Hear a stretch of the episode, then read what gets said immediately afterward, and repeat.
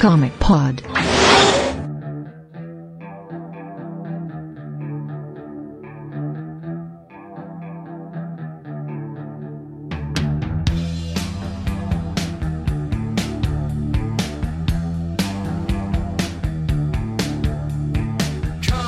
Up, Zero tá começando mais um Comic Pod. Esse é o de número 384. Eu sou o Vlad e hoje a gente vai continuar falando sobre a Liga da Justiça do Grant Morrison que a gente começou lá no Comic Pod 128 e hoje a gente vai falar sobre as edições 17 a 41. E Vamos começar aqui apresentando nossos participantes. Eu vou perguntar para eles qual o melhor membro da nova formação da liga. Brunão. Aço, de longe, velho. É tipo um negão super gênio que bate nos outros com martelo, não tem o que. Also, assim, disclaimer, o Aço me lembra do meu pai, então eu tenho um carinho especial por ele. Erika Taide. Aço. é o cara mais foda da liga. Ele é, se tu misturar assim, vamos cortar, fazer uma versão diet do Homem de Ferro que você tem as ca- características legais do Homem de Ferro, dizer Jack Kirby, veja só você, as características legais do Thor, pegar todo o motivo dele de, porra, o super-homem morreu e o mundo precisa de um super-homem, mas eu não tô aqui pra tomar o lugar dele, só pra, sabe como é que é? E daí ele se veste de super-homem porque ele constrói armadura porque ele pode, porra, o aço é bom na liga, o aço é bom fora da liga, o, o aço é ruim no, nos 952. e até lá ele é bom, até na lá ele é bom. verdade, na verdade, ele é bom. As, as backup do Solid Fish na- nas edições do Morrison são bem legais. Céu, céu, só que o personagem tá uma bosta porque ele tá tipo metade do que era pra ele ser.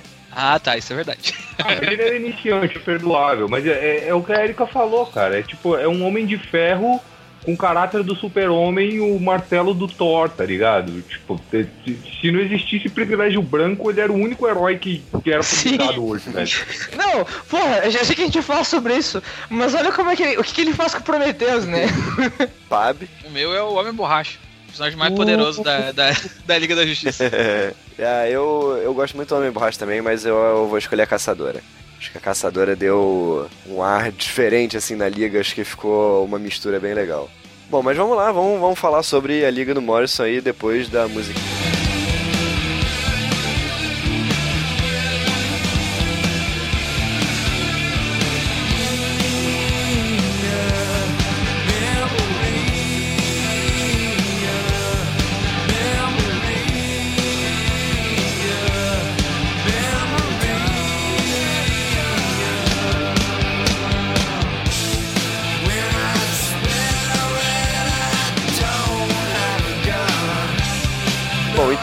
Aproveitar que a gente já tá falando sobre os novos integrantes, né? Porque essa primeira edição que a gente vai comentar, que é a edição 16, ela já começa com a nova formação, né? Porque no final da, do outro podcast a gente tava falando sobre a saga Pedra da Eternidade, né? Rock of Ages. E, e aí a liga tinha sido desfeita no final da, da saga, né? E aí aqui Superman, o Batman e os outros, eles formam uma nova liga, mas eles resolvem expandir a liga, né? A liga precisa ser maior, a liga precisa ser melhor. Então eles resolvem chamar novos membros para formarem essa liga.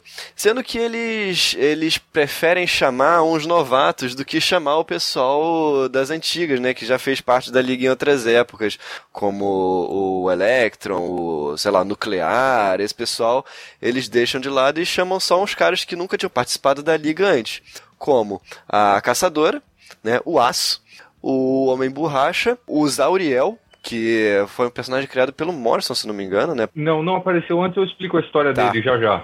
O Não, porquê beleza. da criação dele. Mas o Zauriel é, um- é um, é um anjo de verdade. E quem mais tá faltando?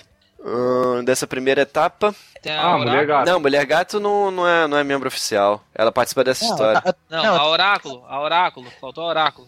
Ah, é, é oráculo. Sim, tá, é depois, é porque nessa edição 16 a Oráculo não aparece, mas depois a gente, é bom a gente falar logo que a gente já considera todo mundo uma vez. Tem a Oráculo, né? O Orion e a Barda. Eles entram um pouquinho depois, mas eles fazem Sim. parte também. Bom, vamos falar sobre esses membros. O que, que vocês acharam, Brunão? Eu gostei muito aí do, do- das escolhas que o Morrison fez, apesar de não serem é, escolhas óbvias, né? Tipo, se, se fosse seguir um caminho mais tradicional, a gente ia lá naquele negócio, tipo Electron, Electron Átomo, né? Virou oficialmente Átomo. A gente pode parar Virou, de falar, virou. falar É, Electron. mas na época era, era Graças a Electron, Deus, A né? gente pode parar de falar Electron. Ah, mas Electron. já é, tava errado, é átomo e acabou. É, enfim, é, Arqueiro Verde, esse pessoal, mas o, o, Morrison foi com umas escolhas menos óbvias. Ele colocou aí o Aço, que é um, um personagem que estava precisando brilhar, se eu não me engano, a, a mensal dele já tinha sido cancelada há algum tempo. Colocou a Caçadora, que tinha algum destaque, colocou aí o Homem Borracha o Zauriel. É, são todos personagens assim, reza a lenda que o Morrison estava tentando expandir a, a, Liga da Justiça na época para fazer um paralelo claro com o panteão grego, assim, é, é, é, a interpretação de muita gente, eu não sei se isso é verdade, assim, nunca fui a fundo, mas faz algum sentido, assim, a gente tem aí, sei lá, tipo o Aço de Hefesto, a Caçadora de Artemis, é, é etc, que seja. Uma edição que eu acho particularmente interessante, que é um personagem criado pelo Morrison, que é o Zauriel, é, ele é um anjo de verdade, para quem não sabe, para quem não leu as histórias, é de fato um anjo. Ele foi criado basicamente porque o Morrison queria colocar o Gavião Negro na liga e o editorial não liberou. Ele falou: foda-se, vou fazer um cara lado qualquer. Aí criou um anjo, saiu um arco de histórias a partir daí e tal.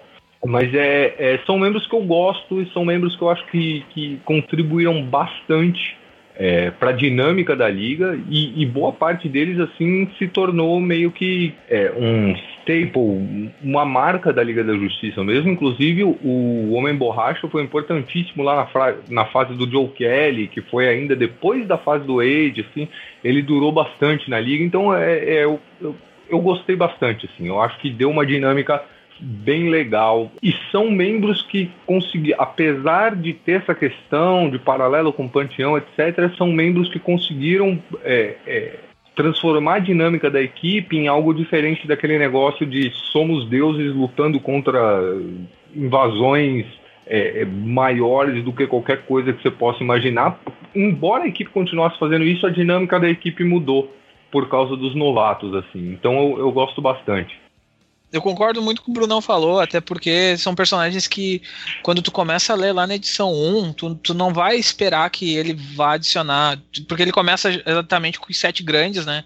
E aí tu espera, ah, quando ele for expandir a liga, ele não vai trazer personagens tipo C, D, ele vai pegar uma galera mais, mais da, de front, assim, né? E aí ele trazer a, a, caçadora ou o próprio aço são coisas que mudam um pouco a dinâmica, porque trazem personagens que são, tipo, tão mortais quanto o Batman e. e...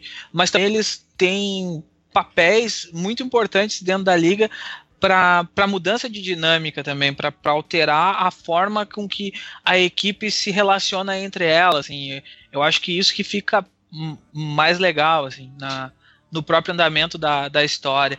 E aí o, o Homem Borracha, que é um personagem super poderoso, uh, acaba sendo meio que o deus ex-magna do, do Morrison. Quando ele precisa resolver a parada de uma forma muito louca, ele pega e bota o, o Homem Borracha lá para resolver os problemas. Zauriel é um personagem que vai, que vai crescendo de acordo com o que o Morrison vai precisando, mas é um personagem que eu não lembro muito dele depois dessa liga do Morrison, ele aparecer em outros gibis. Não sei, o Brunão pode pode ter a memória melhor que a minha, assim, mas. É, ele, é um... apareceu, ele apareceu algumas vezes, ele teve, teve um, um reboot ainda antes dos, dos 952, quiseram usar ele de formas diferentes e tal, não deu muito certo. Nenhum escritor que pegou ele manjou muito bem da pegada dele, que era, assim, apesar de ele ser um anjo, ele era extremamente humano, quase, tal. Ele é, uhum.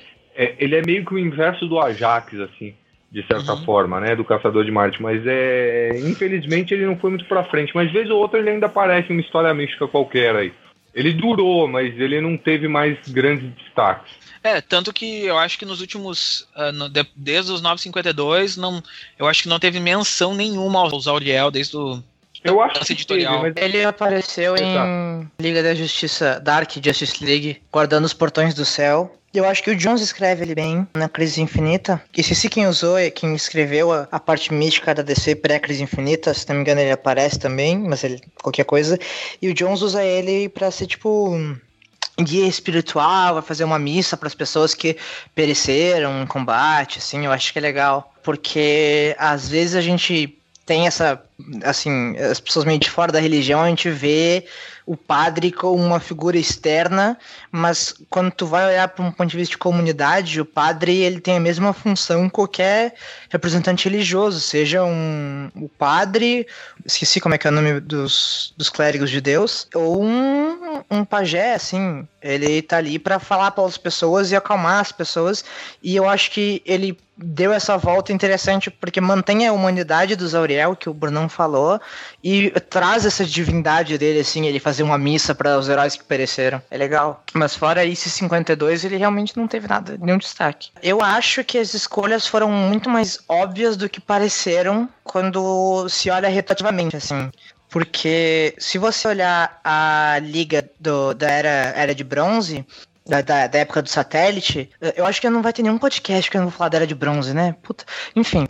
Cara, você tem o Gavião e a Gaviã, que aqui é o Zauriel. Você tem o gênio da computação, da computação não, o, o gênio da, bom, da computação para traduzir para os dias de hoje, né? Pessoa capaz de interagir com qualquer máquina, que é o Ordenado Vermelho. O gênio de quadrinhos que lida com qualquer área, que era o Ray Palmer. E aqui a gente tem o Aço. A gente tem um, um piadista, um, um humor jocoso, tipo do Arqueiro Verde, e uma pessoa com poderes elásticos, que era o, o Homem Elástico, aqui a gente tem o Homem Borracha tinha o arqueiro verde, aqui tem a caçadora. Tinha a canário negro, aqui tem a caçadora. E a Zatanna e o nuclear eram seres impossíveis de serem escritos, basicamente porque eles tinham poderes divinos. E aqui a gente tem literalmente dois deuses. E o nuclear, que tinha esse visual marciano, assim, romano, de cabelo de fogo, essa coisa viril romana, ele botou Orion, o deus da guerra. E eu acho que tem essa, essa continuidade espiritual do, da, da, da Liga do Satélite. Mas não acho que seria uma coisa que qualquer pessoa ia, tipo, comprar o gibi, ler e falar isso aí, porque pré-internet não tinha como você pensar que ele estar fazendo uma referência de gibi de mais de 25 anos atrás. Eu acho que é uma referência de, de caso pensado. Ah, se eu não me engano, é, pode ser porque o Morrison já falou diversas vezes que é muito fã da Liga do Satélite, né? Ele disse que é a melhor liga que ele já leu na vida dele. É, faz sentido, né? É, faz isso. bastante sentido isso. É, é essa interpretação que eu tenho, né? Agora, é, eu achei legal desses membros novos que a maioria deles, assim, são, são muito humanos, né? A Caçadora, o Aço e a Oráculo, assim, são muito humanos. E o Homem Borracha e o Zauriel, apesar de terem poderes é, absurdos, eles também são muito humanos, né? A personalidade deles, né? Então acho que isso trouxe uma dinâmica diferente para a liga, porque os sete grandes, sim, são, são praticamente deuses, né? Assim, o, o Oli e o Kyle, eles são um pouquinho diferentes, mas assim, eles também são muito poderosos. Agora, esses membros novos, eles trouxeram essa dinâmica diferente que a liga não é formada só por deuses, né? É uma liga de, de, de pessoas, né? Uma liga muito mais humana do que, do que a própria liga do Morrison na fase anterior, né? Então acho que uhum. essa, essa segunda fase do, do Morrison, quando entra esse pessoal novo, é, é melhor do que a primeira nesse sentido, né? Acho que ele traz dilemas novos que ele não conseguia trabalhar antes, né? Com, só com os sete grandes. Eu acho que os sete grandes estavam postos de uma maneira tão. Estes séries estão acima de nós que estavam, ele estavam tão no é, Olimpo, né? Sim, ele é tão olímpico que mesmo que ele faça essa elevação para que, a, que a liga apareça o, o Dodecathlon grego, ele trabalha esses heróis que não estão no nosso consciente como algo divino, tipo aço, a caçadora, e um, não, ele não precisa humanizar eles, né? Ele só escreve eles com esses tons de, pô, será que eu devia estar tá aqui? Ou a frase do, do Aço mesmo, tipo, bom, vou, vou adorar salvar o, o, mundo num, todo dia, sabe? É, eles têm uma abordagem muito legal nisso. Os outros parecem, então, emissários divinos arquétipos. E os outros não são. Os outros são personagens criados há tão pouco tempo e tão divertidos de brincar com o escritor, que eu acho que eles não só fez um bom trabalho, como se divertia fazendo essa, essas conversas entre eles. E outra coisa dessa edição 16 é que a gente tem a estreia do Prometheus, né? O, como o vilão aqui da história. E que teve também um one shot, né? Que eu acho que foi antes dessa edição, se não me engano, né? O one shot dele. E que é um, um uhum. vilão, assim, bem interessante e que quase derrota a Liga nessa história, né? É, e depois ele foi, foi usado outras vezes. É, depois dessa história também. Mas o que, que, vocês acham do Prometheus, é, Érica? Eu acho ele um bosta. Eu acho ele um bosta e acho que essa é a melhor aparição dele, porque cada vez que ele aparece vai piorando. Em termos, em termos. É... É, Eu, eu, detesto personagens que são introduzidos da maneira que ele é. É tipo, aparecer e dei um chutinho aqui na barriga da Mulher Maravilha, ela desmaiou, dei um, um tapinha na cara do super-homem, ele desmaiou também. Eu derrotei todo mundo, próxima edição cai no chão, morri, tô babando, me derrotaram, cocô. Eu acho que é, eu detesto esse arquétipo, principalmente em quadrinhos. Acho que o Morrison faz, tipo, o, o, roteiro é brilhante, a história é muito boa de ler, mas o Prometheus é um bostão, assim. a origem dele é tão ridícula e absurda que eu gosto. A origem dele é, eu, eu adoro, do, do absurdismo que, que ela é. Assim, tipo, Bonnie Clyde tipo, um filho, e ele é o Batman ao contrário. Ele é tão ao contrário que ele não é bom. Ele tem que dar um, um leitor de, de micro CDs porque ele é muito avançado do futuro, ele usa micro CDs para se preparar para derrotar. Nunca um vilão ficou datado tão rápido, né? É. É, é, é, é, foi incrível, cara. Será, será que agora ele já tá usando pendrive? Ou será que ele tá gosto, mano, na nuvem? Tá no Dropbox ah, agora? Eu vou, eu vou falar disso, relaxa. Cara, ele. DVDs já existiam época, tá? Eu sei que ele botar DVD na cabeça dele não ia ser bom, mas, tipo, micro CDs já estavam fora de época quando ele saiu. Tipo, ele foi, ele foi publicado datado. é, mas, mas é, Érica, pensa bem. Imagina andar com um DVD inteiro do lado da cabeça. Trabalha pra caralho pra lutar. Não dá, tá ligado? É um puta volume. Ah, mano, se você quer. claro que foi por isso. E porque. Não, cara, ele. Não, peraí, ele não falou micro CDs, né? A gente não sabe se não eram não, micro é DVDs. É, ele falou CDs? CDs? Era um CD. Não. Obviamente não era um CD padrão de 700 não, megabytes. Cara, ele, não, não, cara. Ele tinha um ultra micro DVD do futuro que ele encolheu com estrelas de partículas Palmer, porque ele é muito avançado e fodão. Não, ele, eu, afinal de contas, ele tá. Uns, ele é o Batman do vídeo dele deletrando pra derrotar a Liga da Justiça. Não, mas o é, conceito era legal, assim, de um cara que implanta dados na cabeça e tal, mas é, a mídia de fato fudeu o personagem. Ainda assim, é, é, o que eu acho eu acho o Prometheus legal pro que ele se propõe a ser. Tipo, é, é o anti-Batman, mas o anti-Batman absurdo. Já tem um anti-Batman, que é o Exterminador, goste dele ou não, assim, é, é o rival completo. Mas o, o, o, Exterminador é um personagem muito sério, né? O, o, o Prometeu, ele é pra justamente essa hipereficiência, mas é contrário, com todas as falhas de caráter, com toda a, a, inversão moral ao que Batman representa, é, com toda a questão de tipo o Batman tem lá seus anos, seus anos de estudo, ele estudou com o mestre Zen do Kung Fu, outras 125 artes marciais, mestre de tango na Argentina, mestre de churrasco no Rio Grande do Sul, e caralho. Tradicional, tradicional que tu tá dizendo, essa é particularmente uma das coisas que eu mais gosto do Prometheus. Se o Exterminador é tipo o Batman e o Wraith, que eu acho que nunca trazido, é o Batman só que do mal. O Exterminador é tipo o Batman ao contrário e o Coruja é o, o Batman tivesse dado errado, se o Batman tivesse virado um malvadão ou coisas do gênero, o Prometheus é tipo listar as características do Batman e virar ao contrário tudo. É, ele é quase um bizarro. Ele é quase é, um bizarro, exatamente. Ele é o bizarro do Batman, sabe? Ele é o. Isso, tipo, isso. Se, o, se o Exterminador é o Zod dele, o, e o Coruja é o, o Ultraman dele, por verdade, o Prometheus é o bizarro dele. Ele é tipo, ele não é um cara burro, não, mas ele não é inteligente, ele não é mestre em arte nenhuma, ele tem altos planos para derrotar a Liga, o que é parecido com o Batman, mas tipo, ele, ele tá pronto para derrotar qualquer herói, mas ele não tá pronto para derrotar nenhum vilão.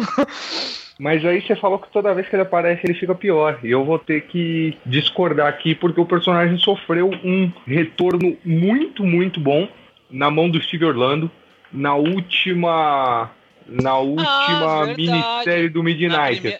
Isso, na primeira, na única minissérie do Midnighter, né? Ah, não, não, não, não, Tiveram outras minisséries peraí, do Midnighter. Peraí, peraí. Aí você Tem tá cometendo um equívoco. Você tá cometendo um equívoco, Bruno. Você já jogou Civilization? Não parece o tipo de jogo que você jogaria, mas eu também não, não jogo. Mas... joguei Civilization. Eu jogo jogo de dar tiro, dar porrada e, e transar com aliens. Eu não, que nem eu, que nem eu. Inclusive, essa é uma parte é a maior parte de qualquer videogame. Mas com, com, convenhamos. Civilization tem um meme que é o Gandhi. O Gandhi, ele. Minha explicação vai ser ótima. O Gandhi, ele tem um nível de violência baixo. Muito baixo. Mais baixo que os outros líderes mundiais. E o nível de violência vai baixando. Só que como um dos jogos de Civilization foi mal programado, quando o nível do, do Gandhi tá zero e baixa mais um pouco, ele fica com o máximo de violência, entendeu? E daí ele vira um tirano do cu. O Prometheus, ele, ele só vai piorando. Só que quando chegou, e Deus, Deus me perdoe, Mas quando chegou o James Robson e escreveu Cry for Justice, entendeu? Ele foi o máximo de ruim possível. A próxima aparição dele, por obrigatoriedade, tinha que ser a melhor de todas. É, mas não foi. Eu acho que. É, não, tá certo. É isso aí mesmo. Porque o, é isso aí. o Oliver Ela tá certa, ele. não, não tem. Tá certo, tá certo isso aí mesmo. Não tem mais o que falar. A aparição dele no Gibi do Midnight é muito foda, assim. É e ele bom. aparece pelo primeiro arco inteiro e a gente não, não percebe que é ele, Na não verdade- percebe porque é idiota, porque na hora que, tipo, você se toca que é ele, você fala, pô, isso tava na primeira edição, tava óbvio, gritaram na Não. minha cara, como é que eu não vi? O cara aparece as 12 edições de Midnighter e tu fica ali viajando na, na, na brincadeira. Como a Erika falou, eu acho, eu acho essa primeira aparição do Prometheus tipo, muito, muito legal, assim. Até pelo, pela forma que ele vem e vence todo mundo e coisa. Mas de- é, exatamente eu tenho a mesma sensação que a Erika. Quando ele vai aparecendo depois, parece que o pessoal não entendeu bem a proposta do, do Morrison, dele ser, dele ser esse bizarro do, do Batman e acabou transformando ele tipo num, num nêmesis de todo mundo. Ah, ele vai botar o, o, o CDzinho no- na cabeça ali e vai vencer o, o herói. E aí o herói vai arrumar uma- um subterfúgio para vencer o cara. E ele virou tipo um personagem genérico depois de um certo tempo por causa de- dessa, dessa forma que os caras estavam usando ele. Então, por isso que eu acho legal essa primeira aparição dele. Eu acho ele um personagem bem interessante até para para mostrar que essa nova liga ela tem que ela vai ter que usar outras saídas para poder vencer os seus os seus adversários que talvez ah, os adversários deles sejam sejam mais simples de ser do que realmente são aquelas coisas gigantescas que vencer deuses e, e parar invasões alienígenas gigantescas. Mas é, eu acho que foi muito válida a história, é, o jeito que a história foi colocada também, porque, tipo, os novatos acabam salvando o dia, né, cara? Sim. É, e a história era pra isso mesmo, né? Era pra mostrar os novatos, né? E como eles também podem chegar no nível do- dos outros, né? Eu acho que o conceito por trás da história é muito bom. Esse negócio de mostrar os novatos, não sei o quê. Mas e tem saídas muito melhores do que este é. Esse aqui é o João Kleber. Eu acabei de inventar o João Kleber. E o João Kleber é mais forte que todos os membros da liga. Daí O João Kleber deu um tapa em todo mundo. Mas, mas ele é alérgico a piada ruim. Daí o, o, o cara faz uma piada ruim e ele morre. Sabe? O tem João saídas Kleber melhores. alérgico a piada ruim é tipo doença autoimune, né? É. Eu ia falar isso, mas a Bruna foi antes. Não, eu, eu concordo com você, Erika. Eu, eu acho que, assim, também não foi a, a melhor saída, não. Mas foi uma história legal. Foi, foi. Diverte. Fazendo justiça ao, ao meu ritmo de gravar podcast, se fosse assim, um gibi do Jeff Loeb, eu ia estar, pô, supimpa, bom trabalho, Jeff Loeb, bom roteiro, muito interessante essa obra. Mas como é do Graham Morrison, eu achei um cocô, né, cara? Porra, o cara fez crise final e tá ali fazendo o João Kleber. Porra. Ah, eu, eu queria só trazer um- uma coisa legal aqui que eu tava folhando ah, os gibis e, e e- percebi que o Peter Tomasi já estava editando Morrison nessa época aí. Eu acho que é um- uma coisa legal de se falar, já que o Peter Tomasi Sim, o, o Tomás Edito é, era o Morrison- editor da liga, assim. é o, o Tomasi é de Morrison por um bom tempo na DC, né? Depois, depois dessa liga. É, durante um bom tempo ele editava tudo que presta que a DC publicou, cara. É, vamos pra próxima edição.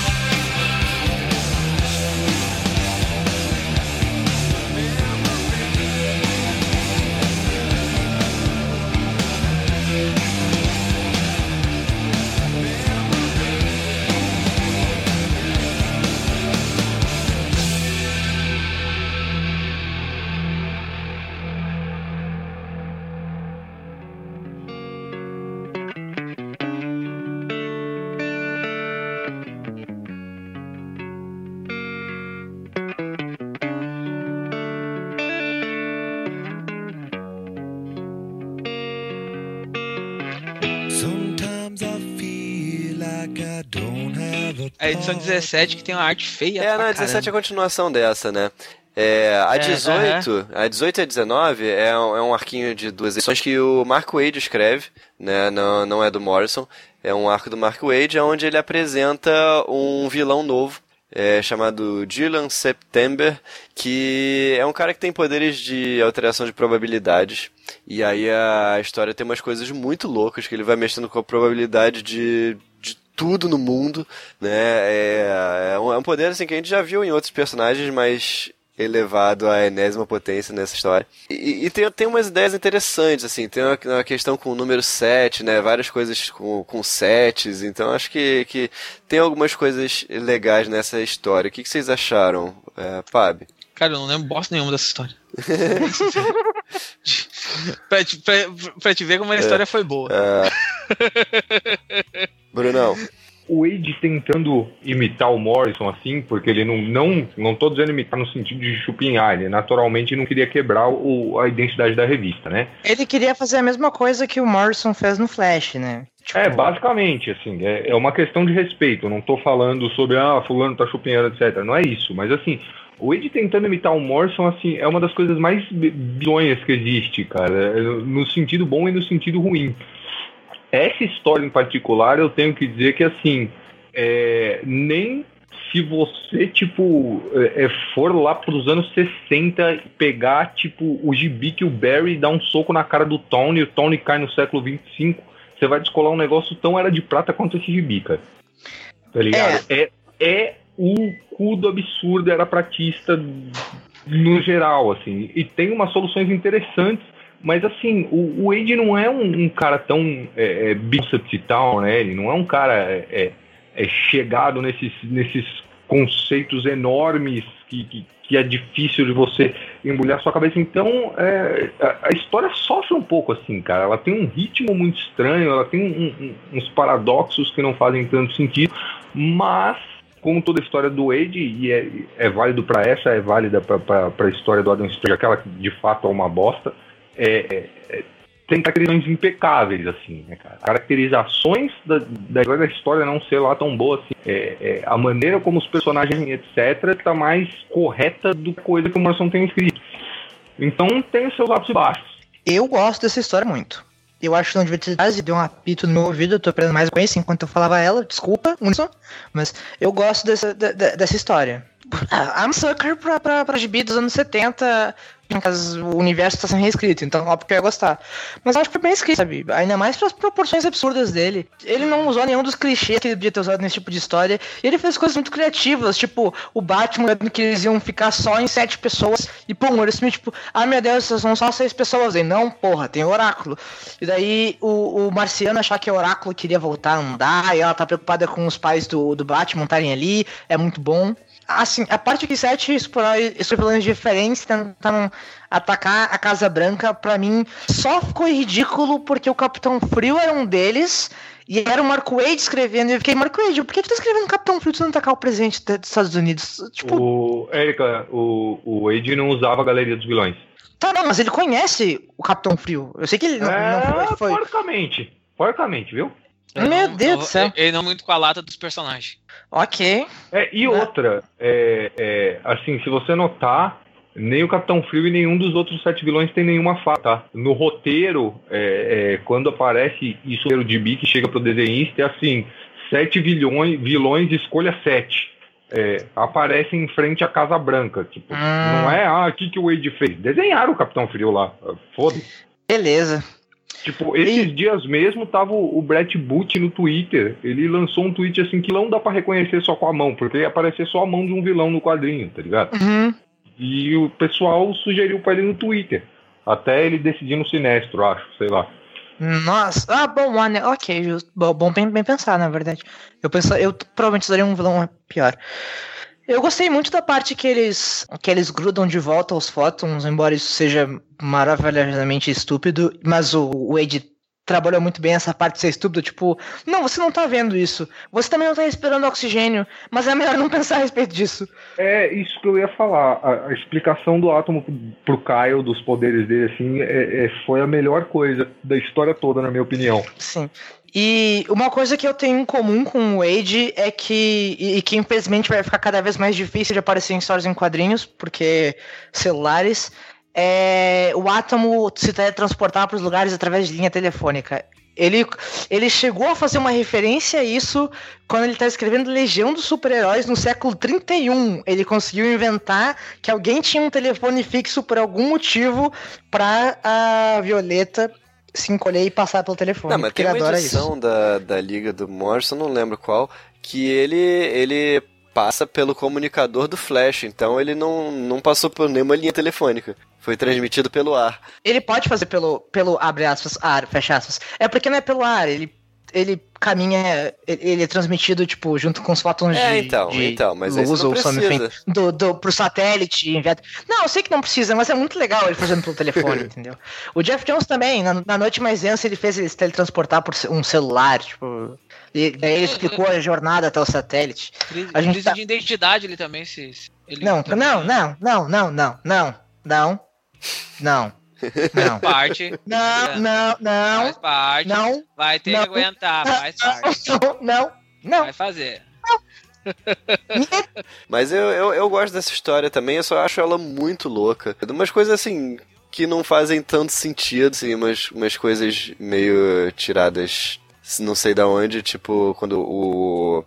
Pode falar do cu, Fábio. Pode É, eu falar achei do que ele cu. não Pode ser, pode ser. tal, mas é que pode, velho. Porque, tipo, quando o Ajax vai sumir, aí ele fala, ah, pergunta pro Electron. Aí o Electron aparece assim, mas como é que ele sabia que o Electron... Ah, porque o Electron é sempre o sétimo membro da liga, sabe? Não faz muito sentido, mas tudo bem. Não, é, mas não foi isso que ele falou. Ele falou que o Electron foi o sétimo membro a se juntar à Liga da Justiça depois da fundação. É, é, é. Mas e, e daí, né? Não, pô. É, eu não sou Marco Wade, eu não consigo tirar uma explicação do cu pra isso, desculpa. Que merda. A história é esquecível, né? Bom, A história é esquecível tanto que eu não lembro. depois dessa edição, tem mais um arquinho de duas, do 2021, que também é com o Mark Wade, que é a história do... Mas a arte é uma bosta. Ah, é verdade. Acho- Meu Deus. É, é outro desenhista, é o Arne É o Jorgensen. Arne. É, esse cara aí. Jorgensen. É, a gente não falou, né, mas a, a arte da maioria dessas edições é do Howard Potter, né, que já vinha desenhando ali antes, né, da primeira fase do Morrison também. Mas aqui é, é o arco do Adam Strange, né, é, mas antes da gente comentar esse arco, eu queria perguntar pro Brunão, não sei se o Brunão sabe responder isso, qual era a situação do Adam Strange nessa época, porque eu tava lendo e eu não, eu não sabia disso, que, que a, a Alana tinha morrido quando a filha dele nasceu. Você sabe, Brunão, qual era a situação do Adam Strange? É, era basicamente isso. A, a Lana originalmente morreu parto. E, e o Adam Strange estava definitivamente em run, assim. Tinham colocado ele no limbo, então deixaram ele run, em, em- em run lá. E, e o Age usa essa história. A história é bem fraca, mas ele usa essa história basicamente para consertar o status quo. Então ele ressuscita a Lana, reconstrói Han e devolve pro Adam Strange a questão do- dos raios Zeta de ficar seis meses na Terra, seis meses em Han, etc. Né? É para isso que ele usa, mas o status era esse. Ah, É só pra basicamente. arrumar a casa mesmo, então. É, é, é, é uma história para arrumar a casa que tem alguns momentos memoráveis que, de novo, é, é, como eu disse, a caracterização, assim, eu acho que o, o, o Ed mandou muitíssimo bem como ele escreveu o Aço, em como ele escreveu o Marciano, principalmente. E, assim, a- as duas primeiras páginas eu acho ótimas, que é tipo, porque a, a grande questão é que esse arco marca o retorno do Superman clássico, né? A gente tava com, com o Superman Ah, Electro é verdade. até então, e o, o Superman clássico voltou. A gente sabe que o Wade é o maior fã do Superman que existe. E aí ele gasta aqui umas duas, três páginas só pra, pra Superman entrada e ele usa o flash de, de X-Spy, né? Tipo, o flash tá correndo atrás do míssil que o Orion é, é, disparou sem querer, e aí aparece o super-homem borrão, tá o flash com aquela cara de bobão assim, ah, é você? Vai fundo, conserta aí. É, é- é legal pra caralho, assim, tem uma carga, você vê que tem uma carga pro escritor. Ah, mas, é, no geral, a história é bem bosta. Ah, eu, eu não achei ela tão ruim não, cara. Acho que tem, tem umas coisas legais. É, eu fiquei meio, meio confuso no início, é, que, que aquilo estava acontecendo, e depois eu entendi. Então acho que assim, a história atingiu o objetivo, que era exatamente esse. Eu acho- achei ó, Ah, legalzinho. eu achei bem bosta e assim, é, eu tenho uma certa birra, não com o Adam Strange. O Adam Strange é um personagem legal, eu gosto. É, eu queria inclusive que o, an- o anel do Hal Jordan tivesse ido pra ele, seria a tropa seria um negócio dez vezes mais eficiente, mas enfim. É, mas eu tenho um problema enorme com o sogro do Adam Strange, cara, porque ele é o super gênio mais imbecil que o universo foi capaz de gerar, tá ligado? Toda vez que tem uma história em Han, esse velho fez merda e, tipo, 7 bilhões de pessoas morreram por causa dele, velho. Eu acho que tu interpreta errado. É que assim, RAM, eles são uma sociedade cientista, mas eles não são uma sociedade de gênios cientistas. Eles nunca serão uma sociedade cientista. É tipo, se tu dá todo o conhecimento de Stephen Hawking pro Nixon. Esse é o sogro do Adam Strange. Não, não, não. Desculpa, azul Erika, mas dessa momento. vez não cola. É, minha cabeça deu tela azul quando começou a tentar pensar isso. Desculpa. Foi, foi o laptop do Brunão, né, mesmo? minha cabeça. É, Ele é. Eles realmente são estúpidos. Tipo, tu consegue lembrar de alguma história do Adam Strange em que o sogro dele salva o dia com alguma ideia miraculosa? Não, mas Ah, Ele não. eu consigo lembrar A única coisa boa que ele fez é a que ele filha. vende o religioso, cara. Mano, tá ligado? a Não. nada de bom. O, o, o herói do planeta deles teleportou ali por um acaso. Nem pra ele ter teleportado o Adam Strange pro planeta dele ele pôde. Eu acho que ele não inventou os raios Zeta. Os raios Zeta também. Uhum, Ele descobre os raios Zetas. É, o cara, o cara, o cara é ruim, entendeu? O motivo por esse planeta tá sempre fudido. É verdade. Ele sempre. Ele, ele literalmente. As HQs do Strange ele tá usando merda por edição por edição. Mas, mas eu acho legal, mas ah, o pedido é uma coisa boa porque traz histórias que tem uh, Guerra Hunter Nagar, que eu acho uma, uma história muito legal. Né? É, Então, a- a, que faz um monte de merda. a- acha legal, ah, pode achar legal na sua casa. Pode deixar. Não, mas é, mas é isso mesmo, né? Tipo, o Adam Strange não é ninguém, é um cara qualquer, um terráqueo qualquer que apareceu lá e, e virou o salvador do mundo, porque os caras são muito ruins mesmo. Mas é isso, né? Ninguém gostou muito dessa É. história, então vamos pra próxima. História- história- é uma história simples, é uma história simples e é, é isso. Tá ali pra. tá- cu- cumpre o papel dela de arrumar a casa do Adam Strange, que é um personagem que o- os fãs mais old schools da DC são apaixonados. É, descansem no pensamento que nos anos eles vão poder a casa do Adam Strange tudo de novo.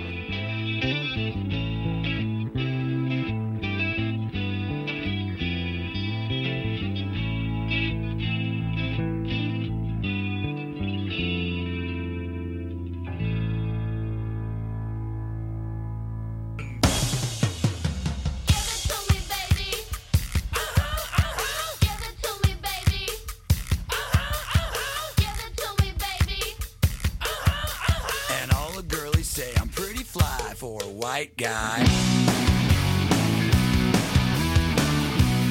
Bom, e depois a gente vai pra um, um outro arco, é, a volta do, do Morrison, né? O Morrison volta depois dessas quatro edições, e aí ele faz um arco bem legal, com o Starro, coloca o, o pessoal todo num sonho, né? Eles ficam é, desacordados. E tem relação também com, com outra história que o Morrison tinha escrito antes, né, na primeira fase dele. E, e aí aparece o Sandman, né? É, é, é uma loucura bem legal essa história. Pablo, você quer comentar essa história? Tá, vou começar dizendo de novo que eu tinha falado antes em off.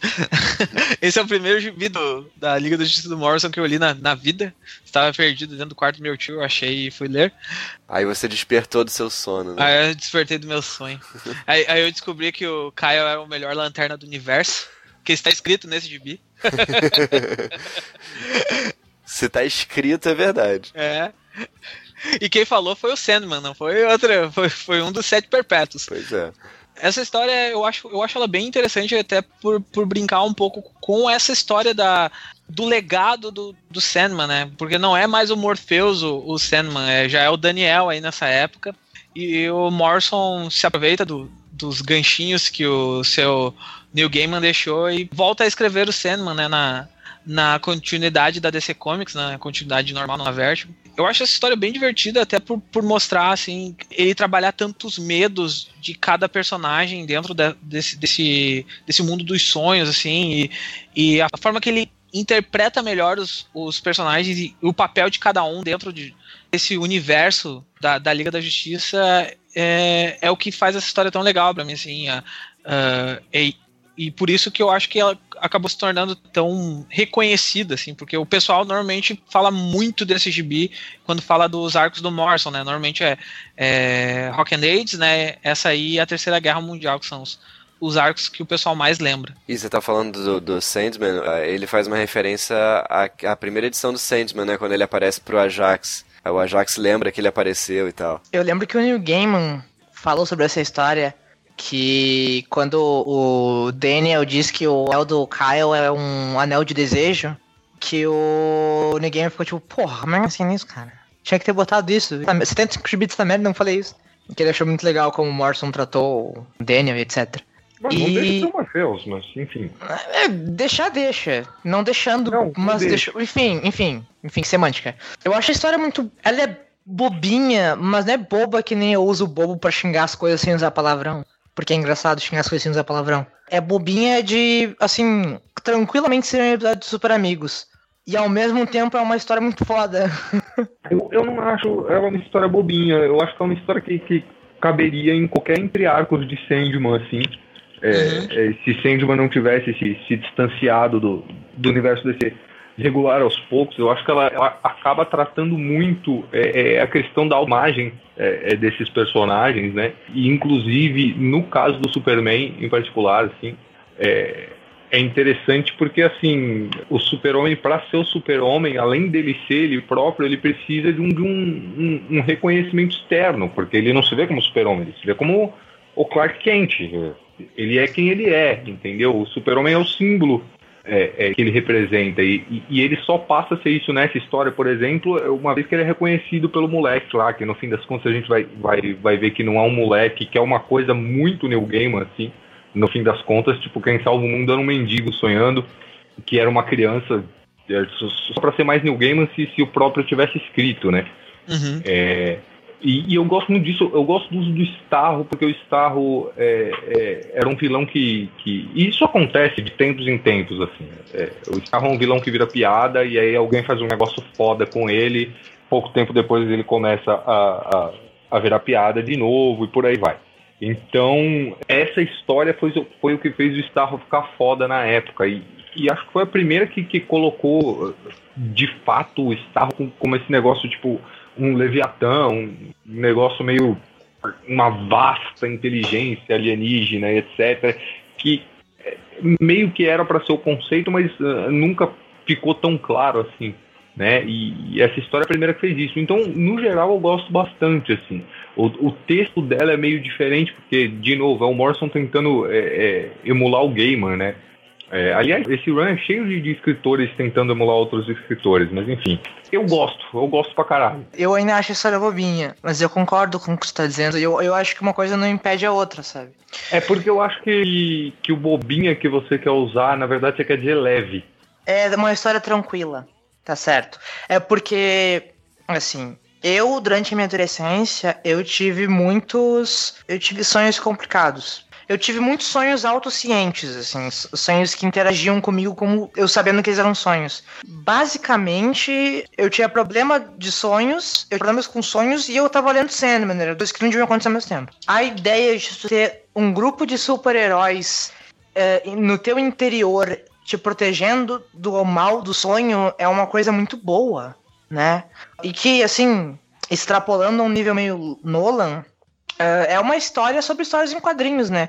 Que é um mundo fictício, cheio de problemas fictícios, que você insere um elemento fictício protetor, que são super-heróis pra te proteger eles. Mas que tu tem que controlar marionetes para que eles vençam mal, porque senão não vai ter vitória, assim. Tu quem tá causando essa... Tu que tá fazendo os heróis salvarem, porque é o que a criança faz. Na minha, na minha tem uma criança. Eu compreendo que é um mendigo sonho, um sonho só de que ele é uma criança, ele é uma criança naquele sonho. Eu, esse negócio de autoimagem tá bem. Uh, não é só dos, dos, dos, personagens. A Liga da Justiça, tá, essa Liga da Justiça é escritores tentando emular outros escritores. Isso é muito Liga da Justiça. Porque Liga da Justiça é um gibi tão velho, tão forte no imaginário coletivo das pessoas que a gente, assim, eu não consigo pensar se tem algum escritor do início da Liga ainda vivo. Talvez tenha, não lembro de cor, assim. Então todo mundo meio que escreve a liga tentando escrever outra pessoa. É engraçado tu ver isso. Acho que, acho que esse gibi é muito sobre isso. Mas também, Sandman causa isso. Sandman causa várias coisas. Inclusive a Erika falar durante vários minutos sem parar. Sabe o que, que causa também? Causa... É isso aí, galera! Causa isso. Grande fera, bicho. Ô, louco, meu. O Grisa da quinta dimensão é assim, meu. Já aproveita e mete a introdução dele no final, já escolhemos a porra toda. É, A gente tava introdução falando- no final, jabá no começo e. A gente tava falando daquela, daquela edição das aleatoriedades, aí o Gris apareceu, É. né, cara? Sétimo podcast. É o quinto. quinto podcast. Mas. Marcelo Grisa, seja bem-vindo. Ó, agora oficialmente, né? Agora oficialmente em, em Comic Pods Quando, novamente. quando, quando deixou de ser oficial? Essa é, É, a pergunta. Ah, o, o amor do Fábio por mim é uma coisa que sempre me comove. Grisa, responde a, a pergunta inicial. Qual o seu membro favorito da nova liga? Dos membros Os novos. membros novos. Cara, eu gosto muito do papel do aço nessa liga. Ó, Outro. Gosto Três muito do papel dele como. Dos novos, né? Tá falando fora o Sim, 7. sim, sim. Isso. É, fora o 7, eu acho que o cara que mais se encaixa ali vai ter um cara que cuida do, da, da- torre, né, na lua, que cuida, sabe, que, que, tem, que tem uma expertise nisso, por mais que a gente tenha caras como como o Batman manjando de tecnologia, um cara que seja mais especialista nessa, nessa função é interessante, porque tu, por exemplo, tu deixa o Batman livre pra fazer o que ele sabe de melhor, que é se preparar bem contra os inimigos, que né, nosso Deus prepara. É, eu acho legal, cara. Tem- vários, vários momentos no- no- durante a, a, a série que o que, tipo, tá todo mundo caindo e o aço, não, não, não, pera aí. Ativa sistema e puxa daqui, faz dali, não sei o que. E mesmo se talvez ele não resolva muitas paradas, eu acho que ele tem um papel bem interessante dentro dessa liga. Talvez quase empatando com a Oráculo, né? Que o Oráculo também acaba aparecendo bastante, assim, sabe? Fazendo aquela complemento, aquela, aquele complemento ao próprio Caçador de Marte, né? Ou quando ele tá fora de combate por qualquer motivo, ela poder, ela poder fazer isso, assim. Não, o Oráculo aparece bastante, mas acho que o membro que mais salva a equipe mesmo é o As, dos membros. É, não, o Aço salva a equipe uma meia dúzia de vezes, né? Ou pelo menos ele dá aquela, aquela seguradinha até o Super, o Batman, alguém vir e fazer o que precisa ser feito. Mas beleza, é, a gente tava comentando sobre a edição do, do Sandman, Starro. Tem algum comentário sobre essa edição? Cara, não, é isso aí, cara. E- e- esse estado do, do, do Porter é, ele é bem. Como é que eu vou dizer? Ele é literalmente viscoso, né? Dá um negocinho. Tá, né? Então tá. então tá. É, eu não sei, eu olho e ele realmente parece uma. Que geralmente, como, como se desenham até em livros escolares. Estrelas do mar, parece um negocinho, ah, fofinho, não sei o quê. Mas estrela do mar é um negócio viscoso, assim, meio nojento, na verdade. E o estarro do, do Porter me dá essa impressão. É, ele é Cthulhu e menos Patrick. É, e todo mundo morreu. Acabou. Ah, quero adicionar, ninguém se importa porque ninguém leu Legion, Le, Le, E, G, ninguém leu essa merda, mas Starro é um dos vilões na, na década de zero. Cara, eu queria que esse puto, não lembro quem escreveu, mas queria que ele tivesse desse gibi, porque ele transformou o Starro no Thanos. Se tem algum personagem pra te não basear... Peraí, peraí, Starro- peraí, peraí. Você tá falando de Rebels, Érica? Isso, isso. Ah, aí sim, é fodão. Rebels verdade. E é lógico que eu li, porra. Ah, não, você não conta, né, seu puto? Porra, você lê tudo que eu leio. Você tá lendo tudo que eu leio. É, Eu comecei a cagar na minha própria calça, você já tava lendo de bi, porra. Hum. É que na, na real, na real, Érica, tu sem querer tá seguindo os passos do Brunão. É, isso. Tu nem percebe e tu é um. Tu virou um personagem legado sem perceber. É, mas eu sou um personagem legado, né? Porra, eu, eu- comecei. Eu comecei. Assim, a minha grande coisa com quadrinhos depois de Crise Final foi ouvir o, o, o podcast Crise Final e, assim, eu tava numa. Tava no Cavanhas comendo um X gigante com os meus amigos, botei o fone de ouvido, daí tava, já tava num certo play, daí começou a falar da acabada, eu tava ouvindo e eu. Pá, cara. Vou botar os dois fones e começar a ouvir que tá mais interessante ficar com meus amigos e comer um X. E, cara, e começou, né, cara? Eu trilhei um caminho que me trouxe até aqui. Não desista seus sonhos. Você pode fazer, conseguir o que você quiser. Eu posso, eu quero, eu consigo. Você é um vencedor. Continuando. Coisa meio. Nada, e do nada a Erika virou a Belpesse. Bom, Pronto. depois desse, Agora, agora, ag- agora vai abrir uma hamburgueria. depois desse momento Não, não. motivacional, Uma X seria, por favor. Depois que a gente descobriu que tem X, como é que é? X gourmet em São Paulo. Ai, que tristeza, cara. Que tristeza. Raiva, né? não é meia Pagar é 30. tristeza, raiva. Pagar 5 pila pra tomar um gole de chimarrão também, vai. o Grisa só chega pra fazer bagunça, né, cara?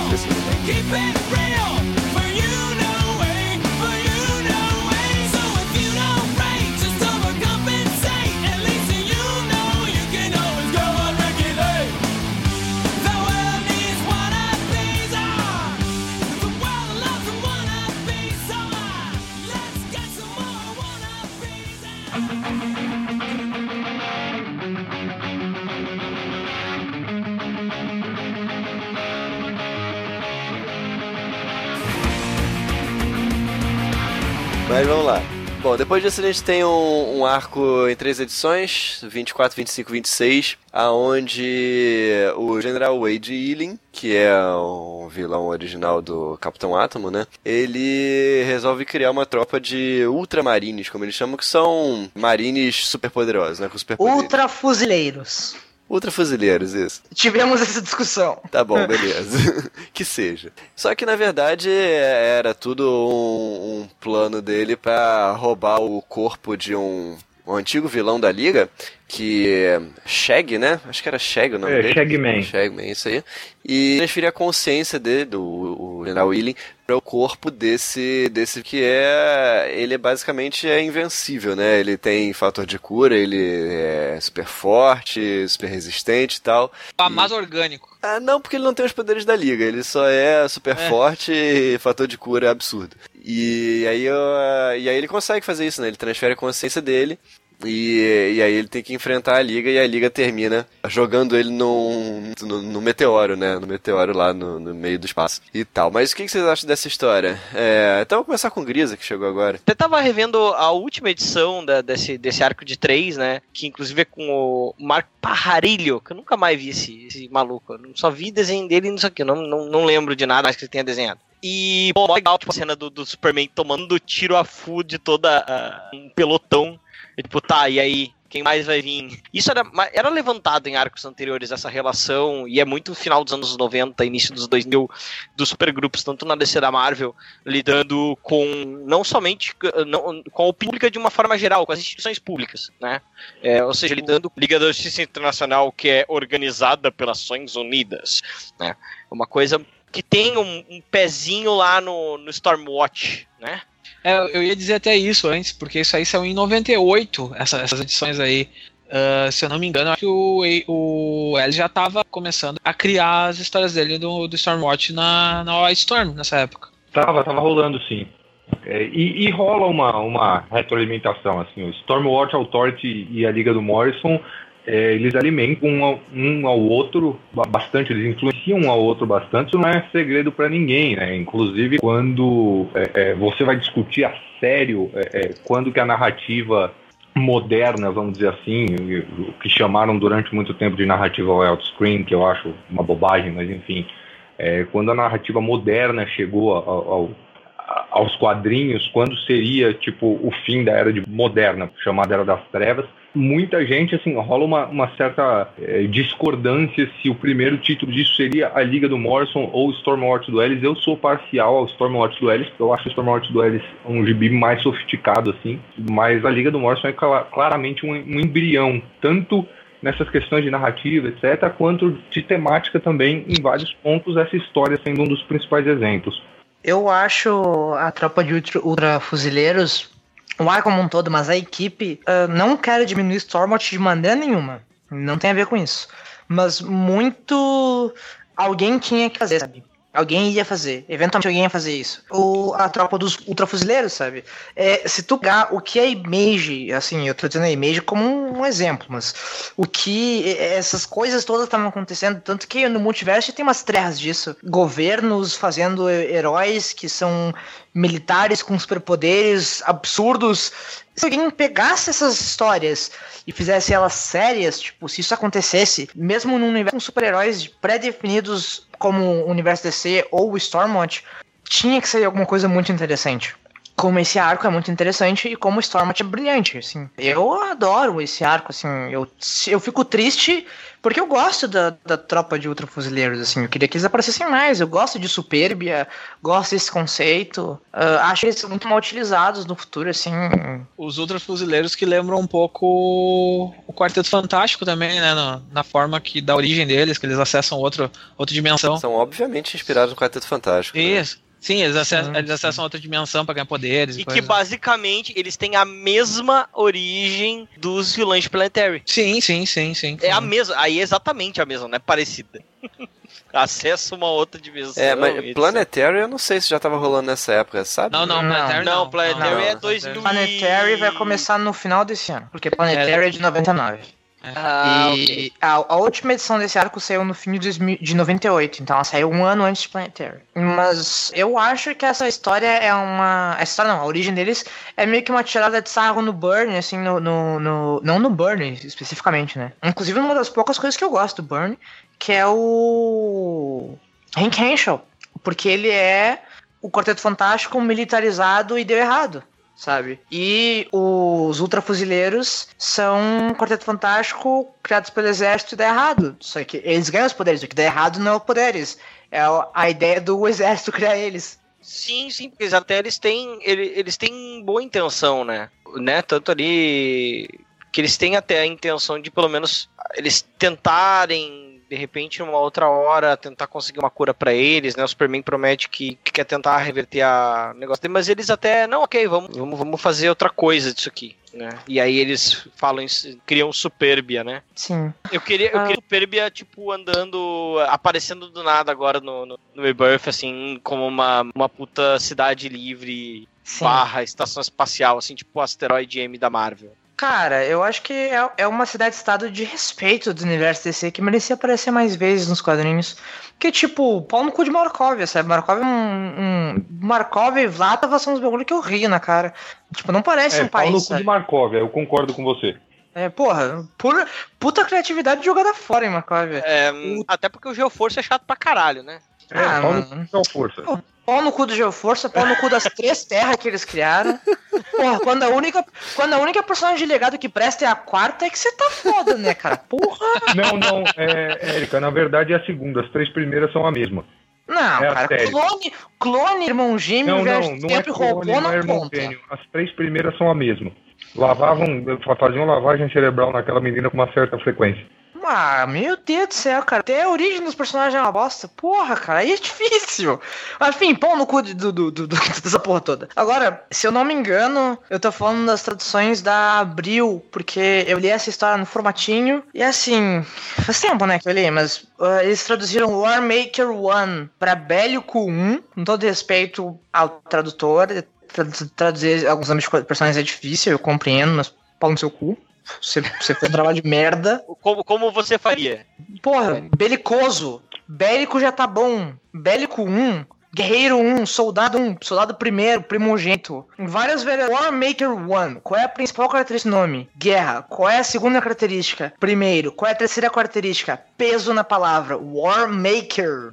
O War Maker War 1 é uma referência ao Força Aérea 1. Air Chama- Force 1, War Maker 1. Chama ele de infantaria, ou primeiro soldado, alguma coisa do gênero, dá impacto no nome dele, Bélico 1. Parece o nome de uma arma feita no Rio de Janeiro. Fizemos essa, pistola aqui, 8mm, ela tinha 9mm, só que ela é ruim. É o Bélico 1. Mais barato, toma aqui, policial, se vira. Onde E a está outra- Dica quando precisamos dela. É, a outra, a outra é a 4D, cara. 4D. Por que que traduziram 4D? Não dá mulher é um número e uma letra. Porra! O cara vai lá e quadridi. Não, em português é 4D. Na Abril tá, tá, tá 4D? Tá 4D, eu tô com a edição da Abril Ah, aqui. bom. Pô, eu fui verificar no, no, no catálogo que tem aqui, tá, tá quadridi. Não sei quem traduziu como quadridi. Não sei se não foi a Santa Amada. Como é que é o nome da que tá lançando encadenado sem parar? Eagle Moss? Isso saiu pela Eagle Eu não Moss? duvido. Não, não saiu. Não, não, não. Não, a Eagle Moss é. A Eagle Moss só trouxe Torre de Babel, acho, do Morrison. É, Não é do eu Morrison tenho. de Babel? É do, do Torre de Babel Não, do é, Wade. Não, não, não, não é do Morrison, mas é da Liga do Morrison. Ninguém chama a Liga do Morrison, do Wade, do Mark Miller. Não, não, mas ali já era a Liga do Wade. Ali Ali o, o? Morrison já tinha saído do de vez e o Wade já é. tinha, já tinha sumido. Ah, me demite desse site, não trago nenhuma informação certa, fala tudo errado mesmo. Próxima pauta. Ai, caraca. Errou! Ao vivo, bicho.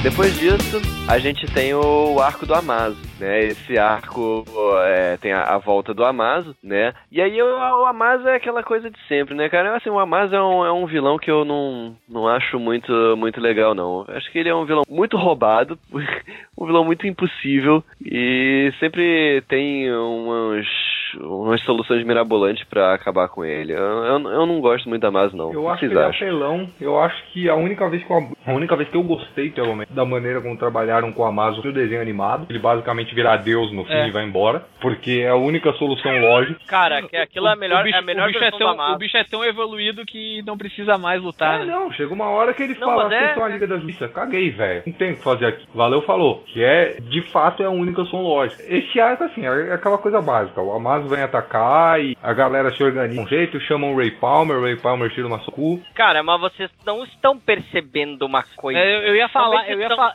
Isso eu é ia- só uma edição, não é escrito pelo É, ia Moss. dizer- Sabe, a gente tá citando. Relaxa, relaxa. É, né? Mas essa a gente não falou.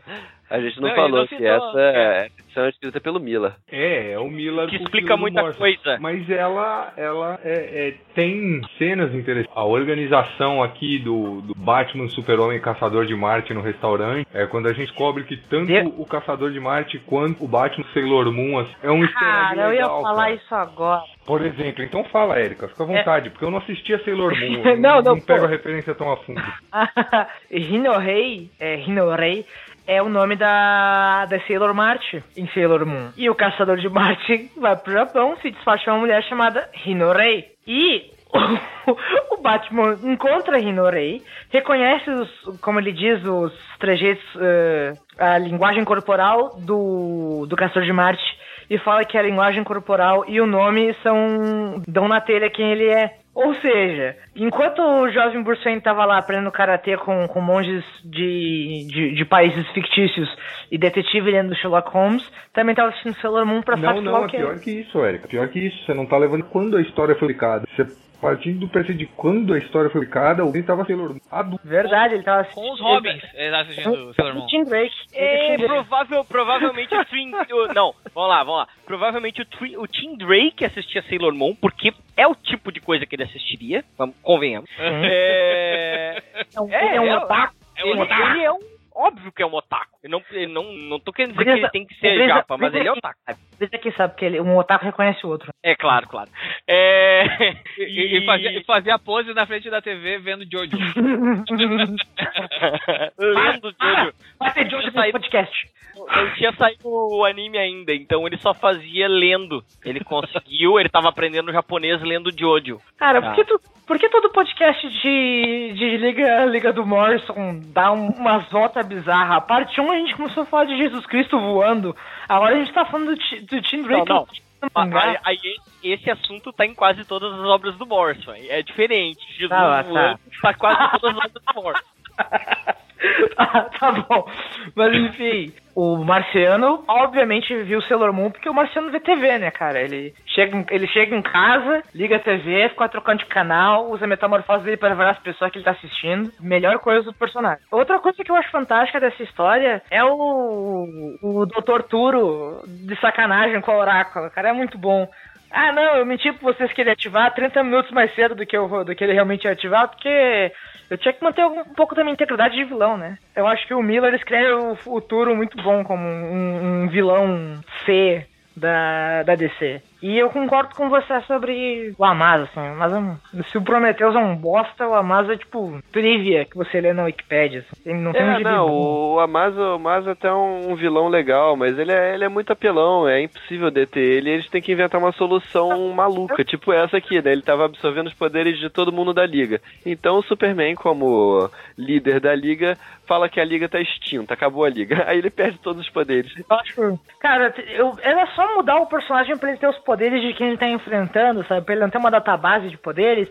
E pronto, manda o Arqueiro Verde e o Batman sair na porrada com ele. Não, ele, não copia, ele não copia habilidade, só poder. Não precisa dar pro cara a capacidade de ter todos os poderes. É, senão ia ser o desenho. Porra, o cara ia estar lá viajando pelo tempo e espaço, ia conhecer o Brunão, ia ter um intelecto do Brunão. Ia virar o super-homem quântico cósmico da trigésima dimensão. Não, tem, Não dá pra ser um personagem tem assim. outro problema prático aí, cara. Que esse Amazo meio. O design, concordo, o design é uma bosta. O Amazo meio que quebra minha crença. Porque chega um ponto, tipo, que caralho de tecnologia é essa, tá ligado? Co- Não, é, é- é sério, por mais que sejam gibis, assim, como é que você constrói um robô que, tipo, é tão forte, que metal é tão forte quanto o super-homem, cara? Como é que essa porra desse robô acessa a Speed Force, tá ligado? Eu sei como é que é. O botão forte contra o Superman é o Supermanium.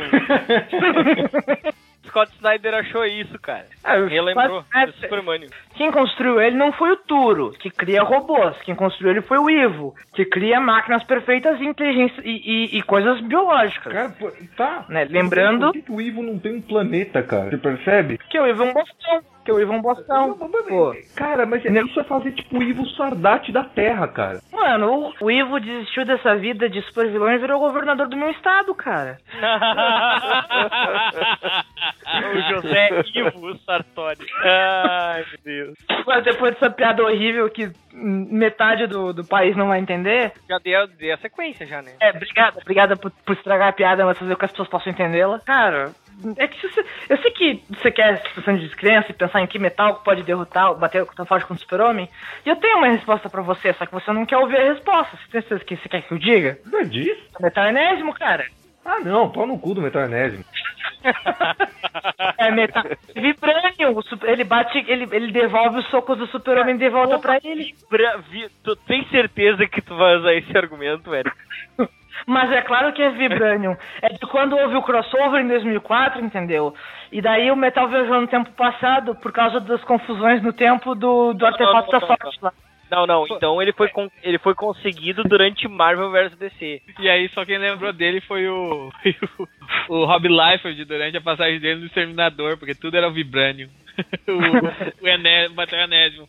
Quando eles estão criando, o Jones está criando o Cyborg naquela, naquela, naquele gibi de 60 segundos dele, ele tá dizendo que parte das schematics do Cyborg vão do A hífen Maso, Amazo. E ele põe também do B Maso. Nossa. Eu quero mandar o Jeff Jones solicitamente tomar no ânus dele. Nada. Porque a piada que eu fiz do meu governador foi ruim, mas eu sei disso. Eu não publicaria ela num gibi sério. Mas quem disse que o gibi do Jones é sério, cara?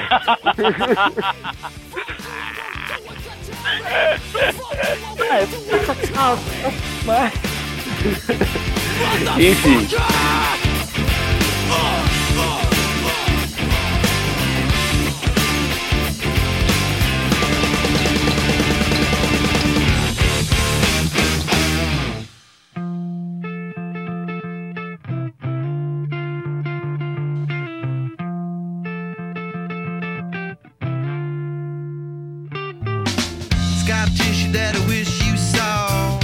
Próximo arco é do Morrison mesmo.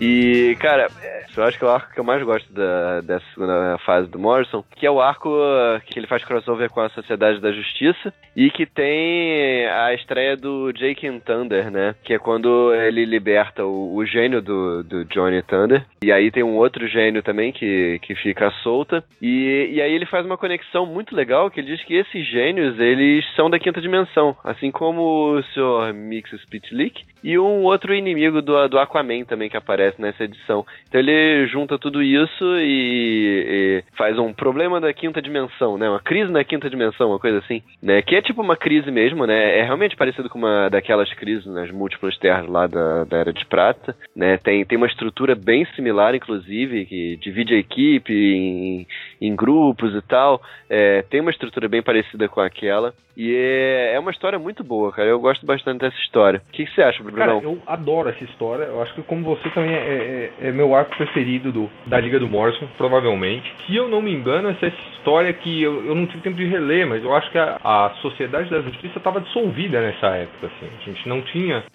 É, Sim. é, o gibi da Sociedade Se eu não me engano, o gibi dela volta logo depois Sim, desse arco. É o aí. arco que estabelece a volta da, da sociedade, né? Pra dar um pouquinho de contexto Exato. aqui, a Sociedade da Justiça ficou meio que no limbo por muito, muito tempo na DC, tá? E eles voltaram à atividade em zero hora e aí aproveitaram mataram metade deles, porque tinha, tipo, um- uma briga editorial lá. Tipo, os escritores e certos editores não aceitavam se desfazer da sociedade, isso vem desde Crise nas Infinitas Terras. É, e outros editores não queriam que eles tivessem e tal, e quem começou a usar eles por baixo do pano e redefinir a personalidade e, e a história deles, etc., foi o James Robinson em Starman. E eles passaram a ganhar uma certa popularidade desde, desde então, né?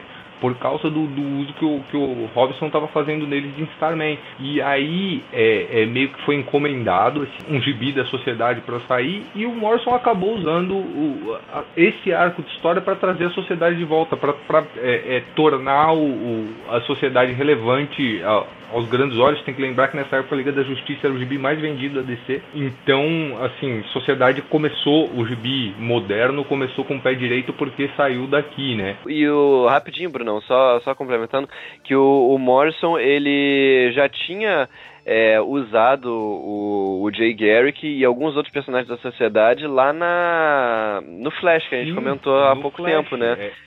E ele já tinha explorado esses vilões e aqui ele faz tipo uma continuação daquilo que ele começou lá no Flash. É uma coisa que eu, que eu ia comentar agora, inclusive, cara, porque como é bom ver o, o Morrison escrevendo o Jay Garrick, né, cara? Tipo, vaza amor da página, tá ligado? É um negócio lindo, cara.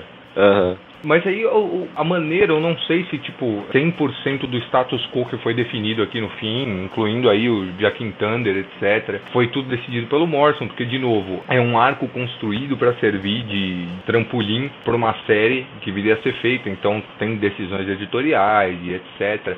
Mas eh, a maneira que o Morrison construiu assim essa reunião da, da, da sociedade, a maneira como ele caracterizou certos personagens, assim, principalmente o Pantera, tem o Jay, mas assim o Morrison do o, o Jay do Morrison é, é espetacular sempre, né, cara? Mas o, o Pantera, assim, o Pantera eh, bancando o paizão da caçadora, inclusive, são momentos é legal pra caralho, cara. É, é um arco legal pra caralho. O up que o Morrison dá aqui no, no Capitão Marvel é bem interessante. O Capitão Marvel, na minha opinião, tava bem maltratado. Os fãs dele discordam, mas assim, eu acho que a série do Ordway é bem, tipo, foi escrita nos anos 60 e um de serviço pro personagem, assim. Eu acho que o Morrison conseguiu é, dar um up no personagem que ele tava precisando e ele arrumou um monte de bagunças assim, né, cara? Tipo, é, em meia dúzia de páginas ele é, é, reestabeleceu a questão da Hipólita com a sociedade, que era aquela bagunça grotesca que o Bernie fez. Ele resolveu a questão do triunfo, porque assim, o, o- o triunfo era um- uma pedra no meio da continuidade que fudia com tudo, o Morrison resolveu. Ele trouxe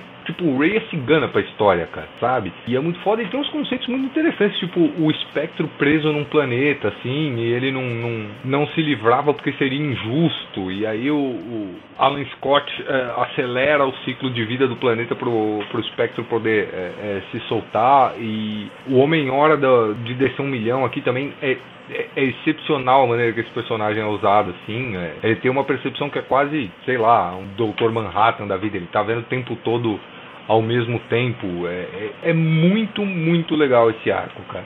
E principalmente assim, a relação das duas equipes também é, é, é algo espetacular. Então, é, é meu arco preferido, de longe. Beleza? Não, é legal que ele traz essa coisa clássica, inclusive, de uma luta do Marvel contra o Superman ali no meio. É, realmente resolve a questão do triunfo. E eu acho que, inclusive, acaba tendo uma meio que quase como uma moralzinha da história, quase como se fosse uma historinha do He-Man no final, sabe? Mas isso não fica forçado, considerando o que o triunfo fez, quem ele já foi, né? Então aquilo funciona. E eu acho que realmente essa parada de conseguir fazer isso direito com a quinta dimensão, de fazer tudo virar parte da mesma coisa, etc, etc. Isso dá inclusive um peso para a introdução do, do Jake Thunder, né? Do toda essa, todos esses subplots dentro do, do grande arco. Acho que é bem legal. Assim. Aí o Pantera, eu não sei, cara. Eu, eu acho, eu vejo na verdade o cara que eu, eu menos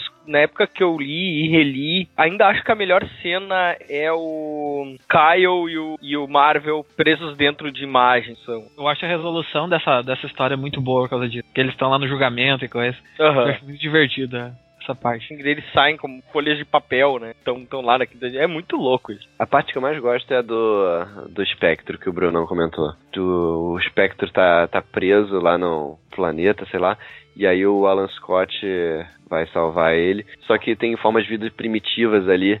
E ele não quer matar essas formas de vida pra salvar o espectro. Então ele acelera o tempo, esses, esses seres vão evoluindo e eles constroem uma civilização que inclusive descobre como retirar a energia do espectro pra usar. É muito bom isso. E, e aí até essa civilização ser extinta. E aí depois que ele salva o espectro. Cara, isso é muito bom. Esse arco, esse arco eu me lembro quando eu li ele, eu achei muito pirado, assim, pela parte da quinta dimensão, assim, eu não tá muito acostumado com esses conceitos do Morrison de quinta dimensão e coisa, eu demorei um pouco pra, pra entender, assim, mas depois quando eu reli, eu, eu gostei um monte dessa história. Ah, mais algum comentário? Eu achei esse arco muito foda. Ah, eu não consigo nem escalonar ele assim dentro dos outros arcos. Ele é como uma coisa completamente à parte. Ele é perfeitamente a tradução de uma crise na quinta dimensão de 1957 ou 1963 pra, pra, pra 99, sabe? É puxa perfeitamente, assim, todos os elementos, moderniza eles, brinca com essas coisas e ao mesmo tempo é, é não tem um pingo de datado nisso. E além de um pingo de datado, pra mim o Quisp é o primeiro Gantry. A maneira como ele trata o Capitão Marvel e o Kyle Rayner é muito como o Intellectron trata o Nick Wotan e o Stubbs. E para pra pensar, ele só tá puto que o amigo dele não brinca mais com ele. E daí o amigo dele ficou sério, maduro, porque chegou nos anos 90. Então ele também vai ser sério, maduro e pesado e com consequências, porque a narrativa tem que ser assim. E isso tem uma consequência desastrosa, porque ele é narrativa. E a narrativa ser. A narrativa em si pensar, a imaginação em si pensar que ela tem que ser trágica, que ela tem que ser pesada, tem consequências horríveis pro, pra, Terra. E duas cores brigando entre si e descobrindo forças binárias e opostas, descobrindo que elas podem ser uma única coisa, é cabala pura. O 2 percebendo que ele não tem que ser binário, que ele pode ser uno, que ele pode chegar ao início das coisas, ser uma força maior por causa disso. Ah, cara, ele escreve a Sociedade da Justiça de uma maneira brilhante. E não só a Sociedade, a, a Liga aqui tá no seu primor. O, o Espectro lidando com o triunfo tá sensacional. Cara, é, é, é- Esse é o tipo de coisa que tu pode reler todo ano e descobrir uma coisa, sabe? Os gigantes usando a. a chacoalhando a terra, cara. É, é muito bom. E o Quisp tá muito Mixtiplique de Alan Moore. Ele tá muito a cara do Mixtiplique do. Esqueci como é que é o nome da história. É o que aconteceu com o Homem da Manhã. Tá muito assim, muito sombrio e os olhos bizarros. Tem uma hora que ele fala sobre o Aquaman que metade da cara dele tá preta, que é muito macabra, assim. E a mesma história que tem isso, tem Lanterna Verde e Capitão Marvel transformados em folhas de papel flutuando num tribunal de diabretes conversando sobre as coisas. E o motivo pelo qual a quinta dimensão, os, os soldados da quinta dimensão ajudam os heróis da Terra a derrotar o Christian Maravilhoso. Tipo, ó não, se o Quisp destruir a Terra, o Mixtiplique nunca mais vai sair da casa dele. Porra, a gente tem que salvar a Terra, senão aquele cara nunca vai sair de casa. Se livrar desse maluco. É tipo eu descobrir que o Grisa tá meio triste, assim, e se eu não levar o, Gri- o Grisa pra comer um- umas batatas ali, eh, o Grisa nunca mais vai sair da casa dele. E bah, cara, eu vou ter que dar um empurrão aqui no trânsito, fazer o que eu posso, com- comprar umas batatas pro Grisa, porque senão meu amigo vai ficar meio triste, sabe? É, é por isso que eles estão derrotando o vilão que a gente tá vendo que pode destruir o planeta completamente, o espectro preso e todo não sei o que. E todo esse negócio de rápido, falem seu nome de trás pra frente, desçam até a terceira dimensão. É muito foda. E palmas pra um cara da terceira dimensão dando um soco num diabrete da quinta dimensão e dizendo três dimensões significam que é sólido. E eu acabei de provar isso, filho da puta. É, é, é escrever uma criança da era moderna lidando com o diabrete da era de prata perfeitamente. Tipo, enquanto o diabrete tá rindo e falando, hahaha, vocês vão cair do plano, o, o moleque sendo no soco, né? Eu consigo imaginar o Brunão de 15 anos sendo tapa como que explique. É, cara, é, é, é isso que tem sempre disse sobre essa história. Essa história é foda pra caralho. Ela tem tudo que eu queria numa história da Liga da Justiça. É a Liga da Justiça e a Sociedade da Justiça se juntando pra derrotar uma ameaça cósmica ininderrotável sendo derrotida e palavras novas sendo criadas no meio do processo. É um bom resumo. É um bom resumo. Brunão, eu acho que vale a pena explicar essa questão da Hipólita, porque quem for ler isso vai ficar muito perdido hoje, né? Vale mesmo, velho? Tem que explicar? Não, pera, pera, deixa que eu hoje. Faz é, assim, ó. Faz assim, ó. Pula tudo e come... é, é, lê esse gibi, depois tu pula pro, pro gibi novo da, da sociedade e deu. Não precisa mais nada se preocupar Ah, mais com então, isso. não. Passa reto. Tipo, pensa bem na sua cabeça e resume, ligado? Não tem por que expor a galera pra meandros da cabeça do Burn. no- a Diana Prince de, de Temistra não estava podendo atender o chamado da Liga da Justiça. Daí a mãe dela foi fazer um filhinho ali pra ela, botou a roupa, pegou a espada e escudo e falou: Ah, eu dei umas mãos pros caras ali na, na Era de Ouro, né? Então eu vou dar umas mãos pra eles agora na Era Moderna. Não, não, e ela tá ali questão, na Liga a questão é o porquê ela tava na Era de Ouro. Esse é o problema. Porque assim, Ai, mano. É, Ai, é mano. sério, é assim. Mas- é, a Mulher Maravilha na continuidade pós-crise, ela apareceu depois de todos os heróis. E o Bernie achava, e é uma das poucas coisas certas que o Bernie Não lembro, acha, precisamente. o Bernie achava que isso fazia é, a Mulher Maravilha parecer é, é, muito inexperiente, muito fraca é, é, perto dos outros heróis. Né? É, a questão do símbolo dela. Ele queria que tipo o nome Mulher Maravilha tivesse mais poder. Mas ele também queria que a Diana fosse a primeira Mulher Maravilha. Aí, por um monte de motivos bostas da história bosta que o Bernie escreveu lá, a Hipólita do presente viaja no tempo até a Segunda Ai, Guerra cara. Mundial e se torna membro Meu da Deus Sociedade da Justiça. Então, pro mundo, ela é a primeira e a Mulher Maravilha que teve, porque ela era membro da sociedade, mas ela só virou Mulher Maravilha depois da Diana, porque entenderam? É, então é isso. Não, pera, pera. Queria não, ter questiona. entendido. Não Não, não, não, não tô questionando, questiona. mas é que, que, que se ele vai falar disso, ele tem que falar que a Mulher Maravilha, a Diana, usa a roupa que a Hipólita usou na Segunda Guerra Mundial. Então a roupa é um ciclo de Ouroboros. É, mais ou menos, mas de boa, foda-se. Ninguém liga pra continuidade do Buck. Ou se liga, desculpa aí, mas a gente aqui não liga. Não, Se achei, acho você que deu, liga, deu pra foda-se pegar. você. Aí, ó, agora, agora você pode pegar seu, sua agendinha anti-burn e anotar isso aí pra lembrar, tá? Mano, o cara não consegue escrever o Dark Side e vai escrever a Mulher Maravilha. Tá, vamos seguir, Porra. vamos seguir. Isso vai fazer eu lembrar de filme pornô, tá? Não. Superman, Barda. Pula, vamos vamos pula, continuar pula, essa porcaria, pula. por favor. tô- Vou ter um fonequito aqui. não, tá bom, tá bom. Mas isso não, não, não apaga o brilho da história. Depois disso, depois dessa saga aí, a gente tem nas edições 32 e 33 duas historinhas do Mark Wade. A da 32 não foi publicada no Brasil, inclusive, que a liga vai pra Gotham City, que era a época da Terra de Ninguém, né? E na 33 o, a Liga vai perseguir o Bruce Wayne, né? Porque É. na verdade o Bruce Wayne era o Marciano Branco que estava disfarçado de Bruce Wayne. Essa, essa, edição, essa edição do Marciano Branco é. O pessoal lembra bastante porque o, o Homem Borracha se, se transformou num vestido. Ah, no vestido da Barda, não é isso? Da Barda, é isso mesmo. Grisa? Ah, essa do Bruce Wayne, cara, tem muito que comentar não, além, só a não ser as formas muito bizarras que o, que o, que o Homem Borracha assume nessa edição e, e a cara perpétua de assustado do Walter West. Tô, tô em quase em 99% dos quadros em que o Walter West aparece, ele tá com cara de assustado. Eu não entendo por que disso. É, eu, eu gosto dessa edição do, do Bruce Wayne, acho uma edição bem, bem feitinha. Eu gosto também dela. Eu acho, eu acho ela bem divertida, assim, é uma edição. É uma edição de fôlego, né? Quase pra, pra, pra série. E é, ela, ela não estraga, mas ela também não faz nada de brilhante, assim. É só uma divertida. Essas edições cara. do, do Wade, elas, elas, assim, elas, nenhuma delas é ela é muito memorável. Assim, o arco do Wade, depois que o Wade assume, é ótimo. As edições que o Wade faz pra, pra filhinha na época do Morrison aqui, nenhuma delas é muito memorável, mas eu acho que elas servem muito bem como complemento, porque o, o, o Wade acaba trabalhando mais caracterização do que plot em si, que é um, traço no qual ele é um pouquinho superior ao Morrison aí, e ele tem esse respiro, né? Então ele, ele pode trabalhar melhor as dinâmicas e, e- e os personagens, etc. E isso acaba é, adicionando a maneira como a gente vê esses personagens quando a gente volta para os arcos que o Morrison de fato escreve. Então eu acho que são, apesar de não ter nenhuma história memorável do Wade nesse período, são histórias muito, muito bacanas e que elas servem muito bem o propósito delas aí. Assim, eu gosto dessa. Não tem, tem um, um questão memorável dela, né?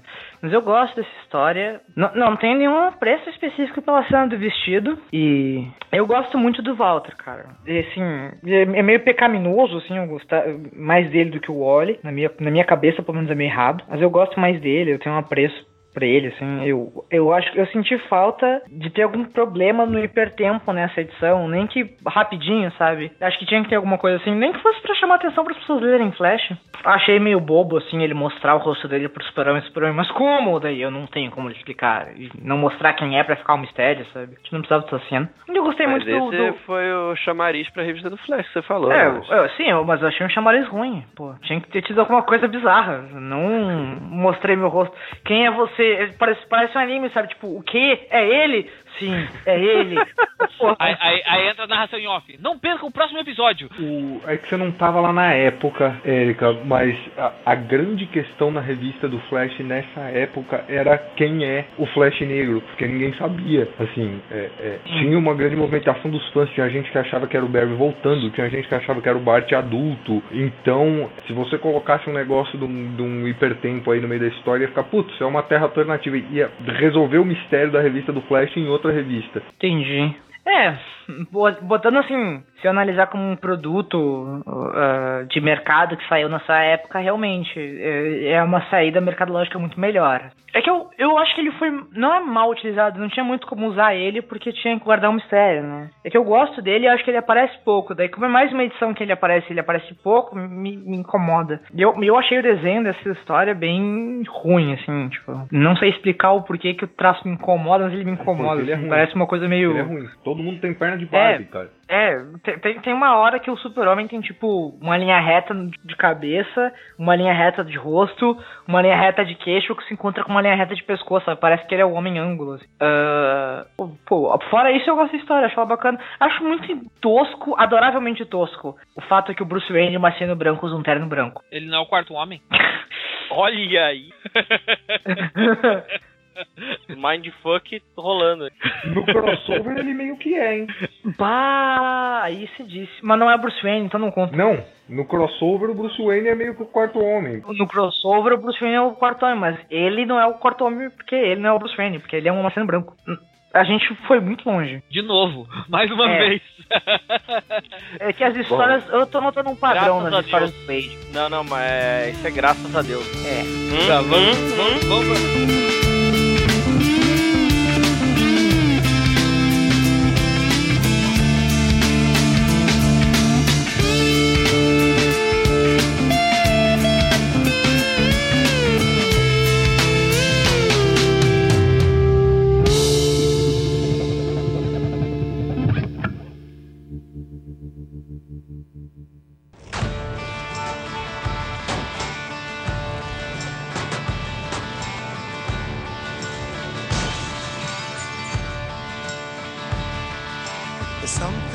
Wrong with the world today.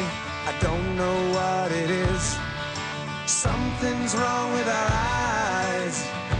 Vamos Vamos pra voltar? próxima edição, vamos pra É. que é do Bom, Matheus, não é? Não, essa do Demartez eu não, eu não- Acho que não faz nem sentido a gente comentar faz parte de outra coisa, né? Aí a gente tem na A34, que é um prólogo, e depois da parte da 36, que já é o último arco mesmo do, 35 do é Morrison. prólogo, 35. Não, a 35 é do Dematez. É, 35 do?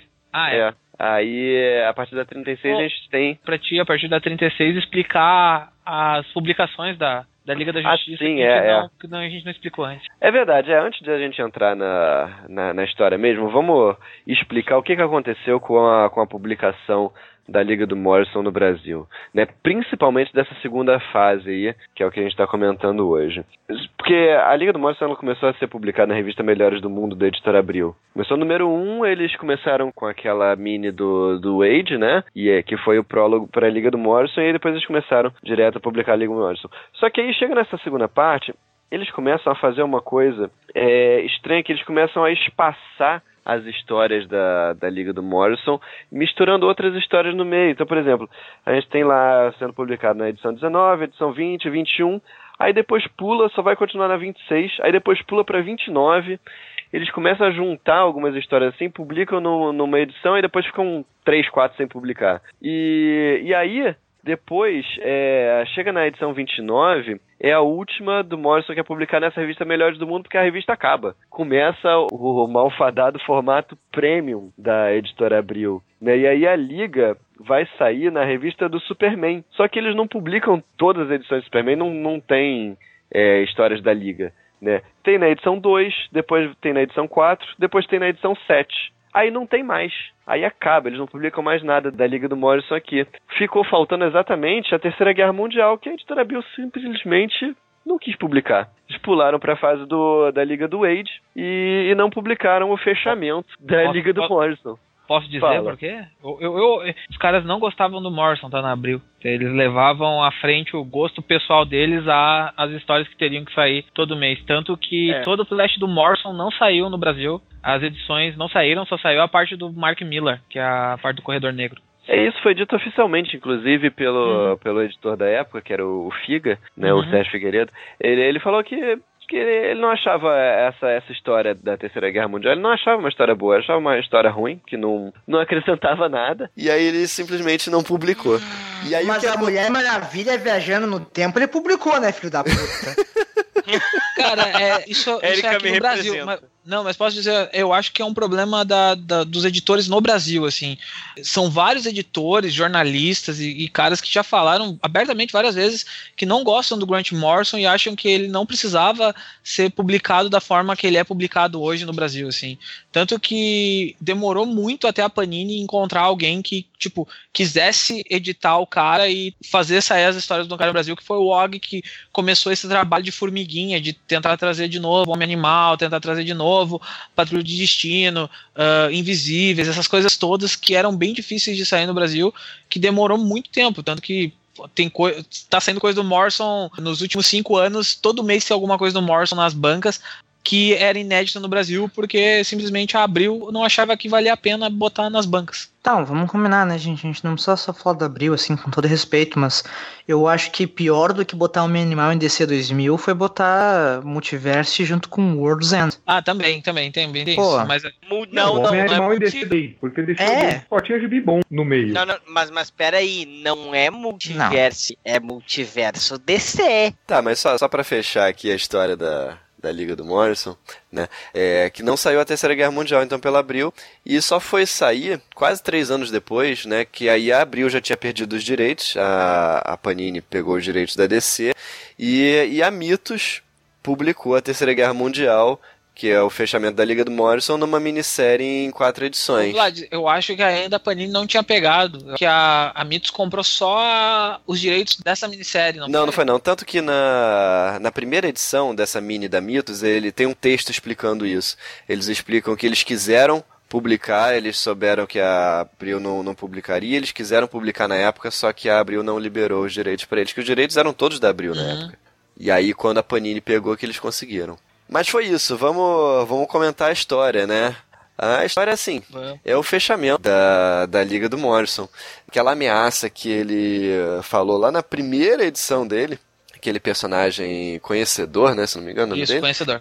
É, falou, né, que estava vindo uma grande ameaça para a Terra e o, o Pai Celestial, quando mandou o Orion o, e a Barda para a Liga, era para preparar a Terra para enfrentar essa ameaça também, né? Então, é, tudo culmina aqui na Terceira Guerra Mundial e essa grande ameaça chega que é o Magedon. Né, é um grande. é, como é que eles chamam? Um, so- o anti-sol, não é isso? Posso dar uma errata do podcast anterior? Pode. Para- é, o Diego estava insistindo que era o. que aquele aviso do conhecedor que não conhece merda nenhuma era o. o Devorador de sóis? Devorador de sóis, porque É, eu eu tinha não um escutei, sol e o mas- cara piscava. É, ele piscava e o sol sumia porque era o anti-sol. Não, é, é, o Diego, o Diego tá na lenda urbana da época. Então, porque o que aconteceu é, é, como essa história não foi publicada e pulou e assim, era uma época não necessariamente para internet, mas a internet era um negócio muito movido a gás ainda. É, a gente não tinha noção. É, ficou Sim. na época, ficou parecendo que o aviso era sobre, o- sobre a noite final mesmo. Sim, sim, eu, eu, eu entendo, mas é que o Diego começou a ler em 2011. Tipo, ele não pegou essa época.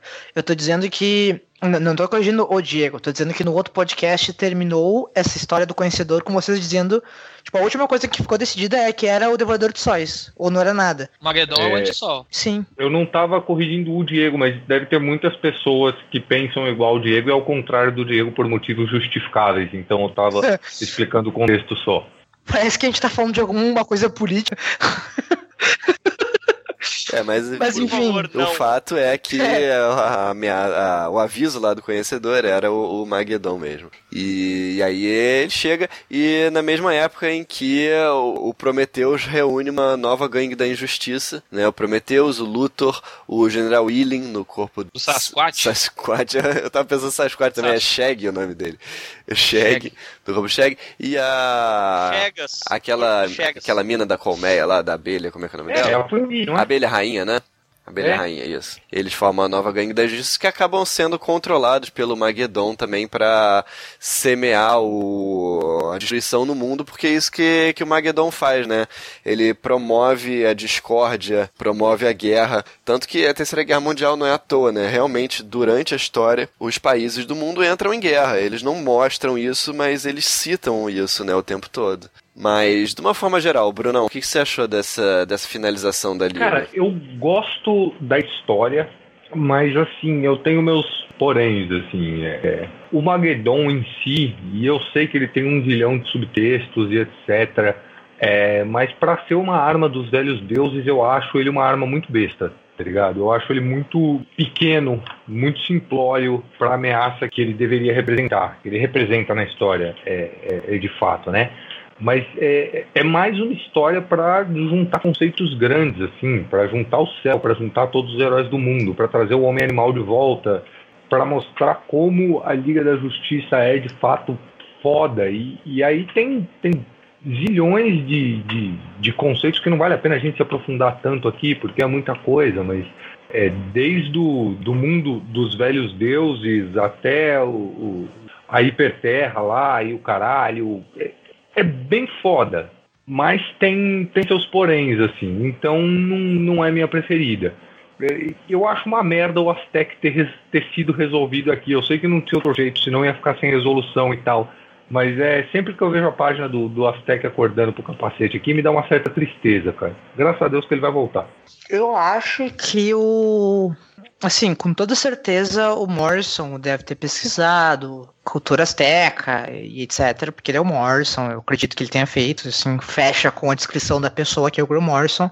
E ele tinha que Jack Kirbyar o caminho dos velhos deuses aos novos até a cultura azteca para jogar o, o- o personagem azteca no meio dessa história, e eu compreendo isso, mas ele dá umas ah, umas voltas assim, sabe? Tipo, chama o Tezcatlipoca de lobo, devorador de sol, assim, umas coisas tão fora do contexto de- dos astecas que me dão um certo incômodo como, como uma pessoa ah, latino-americana que se importa com a nossa mitologia e particularmente alguém que tenta assim de dia a dia buscar mais informações sobre as mitologias brasileiras e tem um certo respeito pelas mitologias mesoamericanas, me incomoda muito o distrato que eu sei que ele não teria como não ter.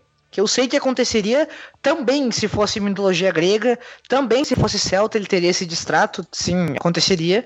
Sei que não é porque é uma mitologia latino-americana, mas cai na mesma alçada de todas as vezes que isso acontece. E como é um puta escritor que tá fazendo isso, me cai por terra, assim, tipo, é, dá uma descida muito forte pra mim, o, o tratamento. A, a história parece muito. enfraquece pra mim, o impacto que era pra ela ter.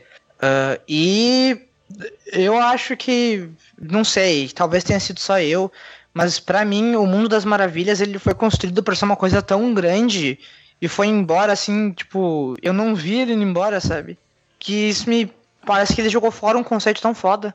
É, eu, eu concordo com isso também, eu concordo plenamente, mas é, tecnicamente o Mundo das Maravilhas voltou, né? Não, não. Tá lá tô- no multiverso, mas. Não, é, é, foi, foi, foi o que vocês falaram é, no outro podcast. Que, ah, pelo menos ele voltou, ele tá ali no mapa, mas o multiverso já acabou. O mundo não voltou, o mundo foi destruído. Tá na descrição do mundo das maravilhas, do mapa do multiverso, que ele foi destruído. É, então é. No, no- no lugar dele tá a lanterna. Não, não, essa é a Terra Não. 15. Aí é a Terra 15, cara. Essa é a Terra 15, que é a Terra perfeita, só o Brunão não aceita. E Não, o. não. A Terra. Não, não, não, não, não, não, não, não, não. A Terra ideal não é a Terra perfeita. Caralho. Não, não, não tô falando da a Terra 14, perfeita é a cara. 15. A Eu tô- 14 é a ideal. Sim, eu tô falando da 15, que tu não aceita que é ideal porque o Batman é o Jason Todd. Não, Batman não é o Jason Todd. Você vai, você vai contar contagem regressiva, Erika. Vai tomar no seu cu, de boa. Só foi o Grant Morrison, quando disse que o super-homem primordial destruiu a Terra, que aconteceu em contagem regressiva. É, É, isso, é, é, tava nas notas dele, Érica. Não, não, não, não confunde o rolê, não confunde o caldo da coisa. Tava, não, ele não, ele não, tava nas notas dele que o Superboy tava. destruiu a Terra 15. Tava, tava, tava nas notas dele pra contagem regressiva, entendeu? É assim, ok. Morrison escreveu umas notas, ele deu pra descer, ó. É mais ou menos isso aqui que é o rolê, tá? Eu vou ali escrever crise final, já volto. Tentem não fuder com as notas dos bagulho. O que, que a DC fez? A DC foi e fudeu com as notas dos bagulho, fez contagem regressiva. Entendeu? Cara, naquela terra o super-homem é o Zod, o Batman é, o Jason Todd e ela era considerada uma das terras perfeitas. É, é, Sim, mas em contagem regressiva. é assim como a terra Contagem- Não Contagem conta. regressiva não vale pra nada. O Morrison falou isso já. não, ela não, eu- ela não só não vale pra nada, como ela, ela, ela era descontinua, ela foi ignorada enquanto estava sendo publicada. Eu compreendo isso. Mas ela tá referenciada ali, né? Não, mas se foi, se foi ignorada por, por tantas outras coisas, você tem que levar a sério Jason Todd de Batman. Não funciona, Érica. Eu disse- Fala sério, mina. Porra.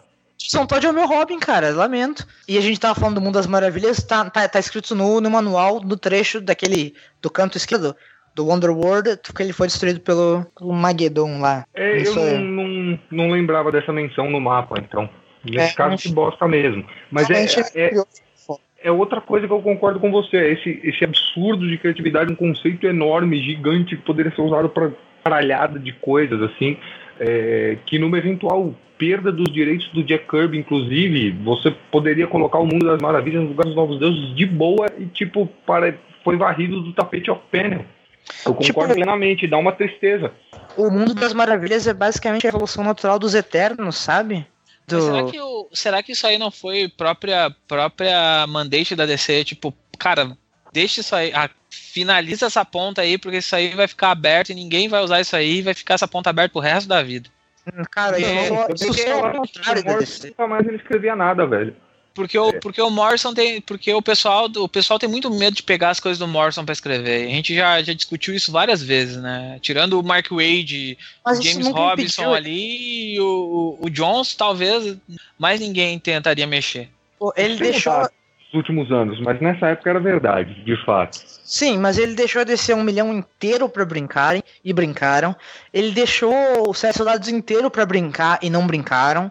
Ah, cara, Brincaram um pouquinho. não. Frankenstein teve título, a Chile É, ainda existe. Tá, ok.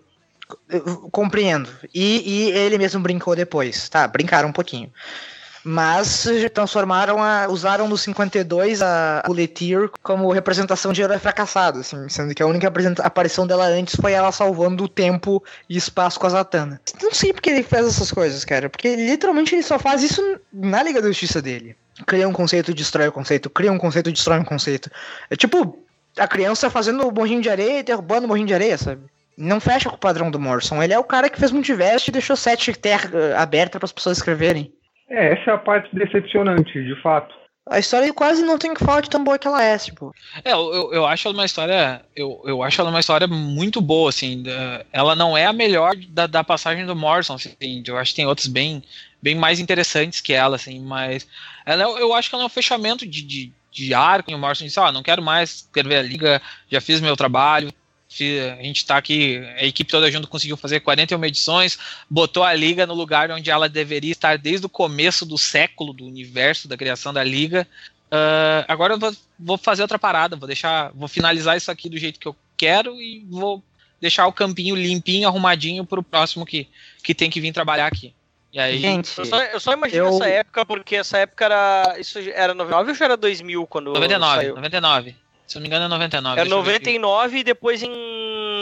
E, e não era nessa mesma época que tava finalizando Não, não, é Invisíveis? 2000 já. A 2000, última edição já 2000. saiu em 2000, a primeira em Já, a 99. última edição, 40, 41, 41 Sim, mas, 2000. Mas, mas entre 99 e 2000, tipo, fechou a Liga do Morrison e Invisíveis. Tipo, na mesma época. Não tem muita diferença de tempo de um pro outro. Eu me liguei no que aconteceu, cara. Eu me, eu me liguei no que aconteceu com, com que ele destruiu tudo, o Brunão e outras pessoas. Porque ele não queria virar o Jack Kirby. Ah, duvido muito. Porque o Jack Kirby nunca conseguiu terminar o arco que ele queria contar com os personagens que ele criou. Que os personagens iam morrer no final. No fim das contas, É, o Mundo das Maravilhas acabei- é o quarto mundo dele.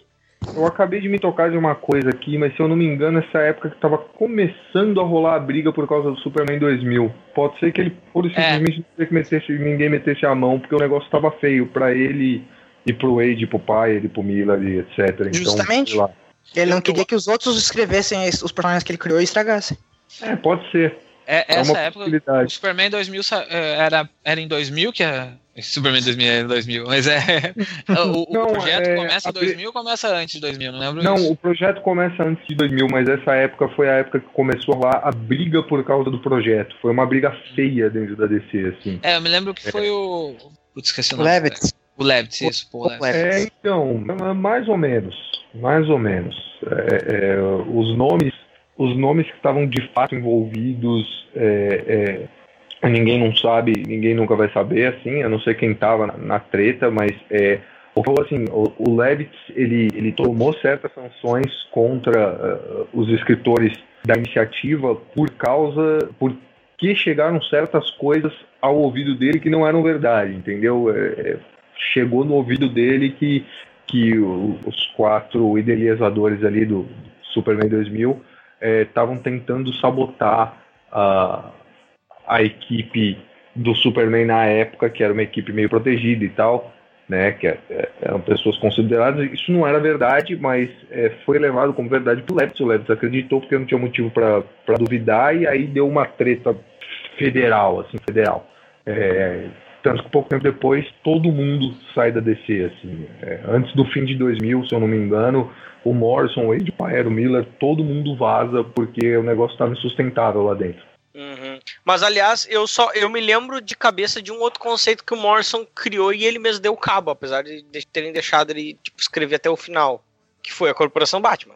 Ah, deixaram naquelas também, né? É, a Corporação Batman, a Corporação Batman, os caras sabotaram ele umas duas ou três vezes aí durante a história toda, né, cara? Porque ele não termina a história e dá um one shot pra ele fazer, diz, dizem que ele não pode usar a personagem que ele quer, ele muda a personagem. Aí ele Ah, se obrigou é. a finalizar, já tinha perdido o sentido ter Corporação Batman. Ele vai lá e finaliza o bagulho. É, rolou um reboot É, no meio sim. também. É, né? o que fudeu foi ter rolado um reboot no meio. Não qualquer reboot, né? Um reboot menos de 5 anos depois de dizerem pra ele que não podia ter reboot. Ah, mas isso é outra história. Mas é, voltando para a Terceira Guerra Mundial, tem, tem, tem um conceito que eu acho que é a primeira vez que o Morrison apresenta aqui, que depois ele vai continuar lá na crise final, que é a questão do quinto mundo, né?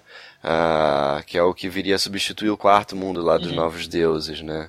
Que aqui ele fala que ah, você vai vir da Terra, o quinto mundo vai, vai vir da Terra, não sei o que. Ah, e tal. então, é, é, essa questão do quinto mundo vir da Terra é, é, é meio complicada, porque assim, ele próprio trabalha isso, mas ele nunca usa o quinto mundo com- como de fato vindo da Terra. O mais próximo que ele chegou disso foi a mini, a mini do Senhor Milagre nos, nos Sete Soldados, né?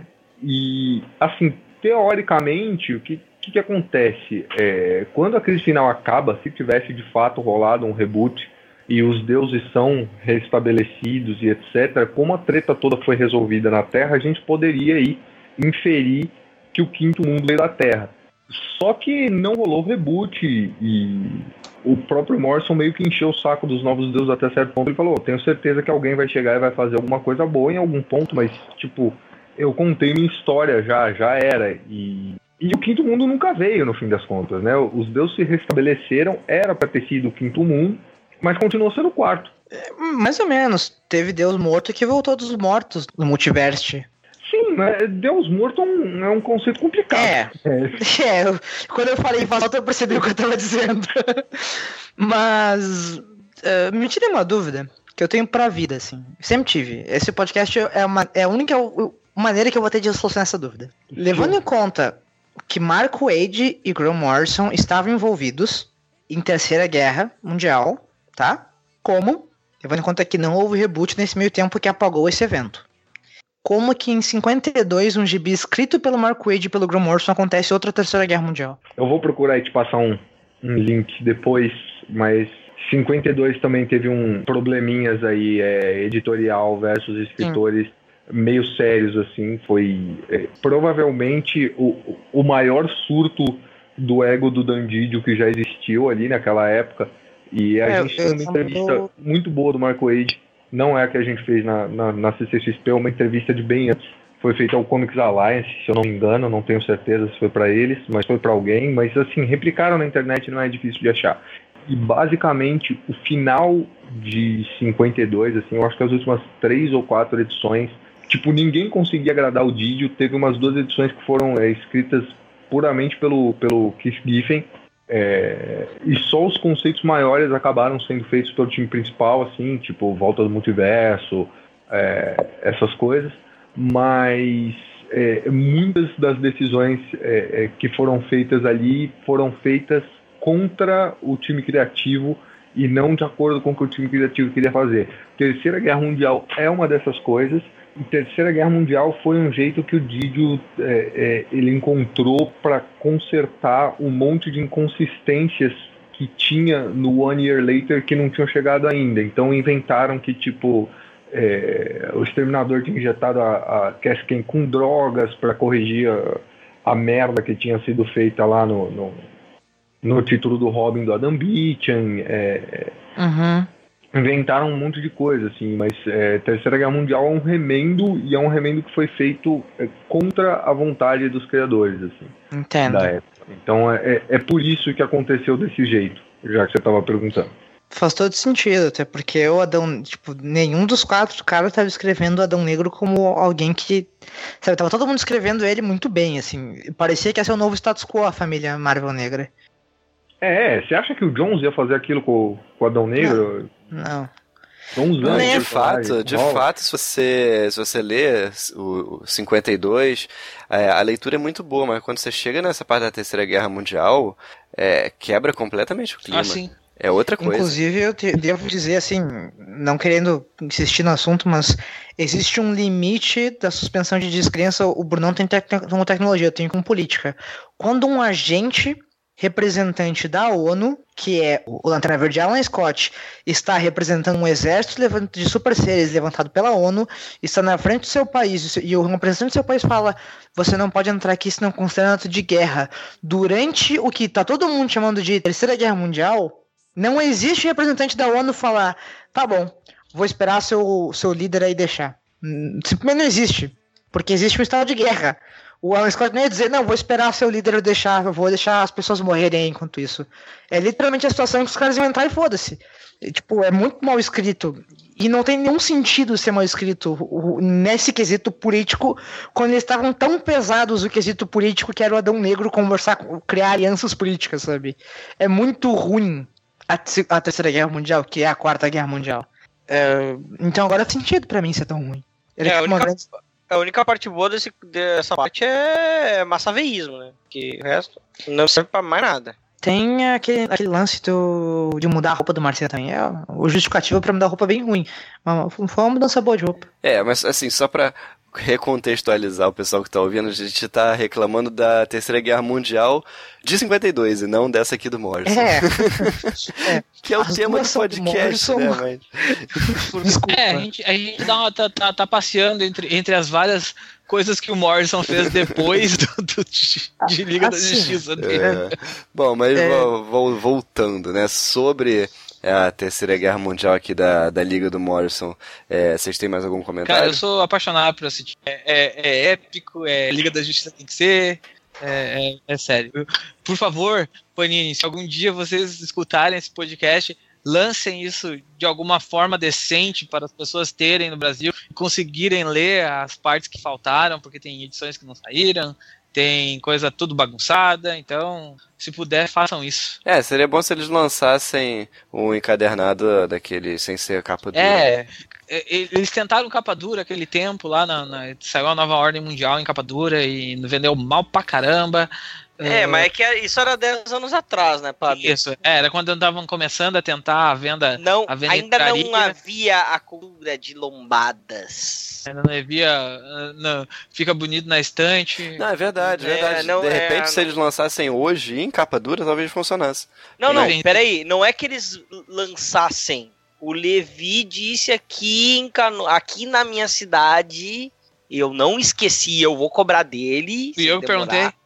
É, foi, perguntou, é, foi o Pablo que perguntou ainda por cima. E ele falou que depois do Alias, o que eles devem começar a relançar é Liga. É uma das coisas, pelo menos. Depois do Alias. Ah, É que- sim. Eles vão começar a relançar aquelas coisas que eles tentaram lançar pra livraria e não conseguiram. Ah, sim. E entre isso está, tá Alias, né, da, da Marvel, do Marvel Max, tá a Liga da Justiça do Morrison e Starman do James Robson. Hum. Não, ó, e se tiver Starman James Robinson, já fica a dica pra todos os leitores pra mandarem um exemplar pro Pab, tá? E eu vou, eu vou, eu vou colocar todos na minha estante e tirar uma foto pra vocês. Vai deixar bem bonito. Fica bem bonito na estante. Eu acho que ele terminou com chave de ouro o, o run dele, sabe? Tipo, muito foda. O nível que ele chegou a história. E eu até concordo com o Pab que eu acho que assim, só faltava um traço bom, né? Mas é o que é o que a liga devia de ser, sabe? É o que a liga devia de ser sempre.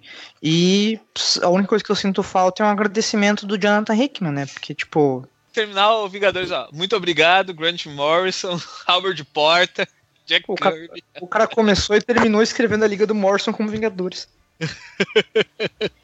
E fez a Guerra Secretas a, a crise final dele. É, crise final, crise das terras, convergence. É, é o que tem, é o que sobra. Merecia um podcast, inclusive. É, é, essa coisa do Hickman com o Morrison. Ano que vem, ano que vem.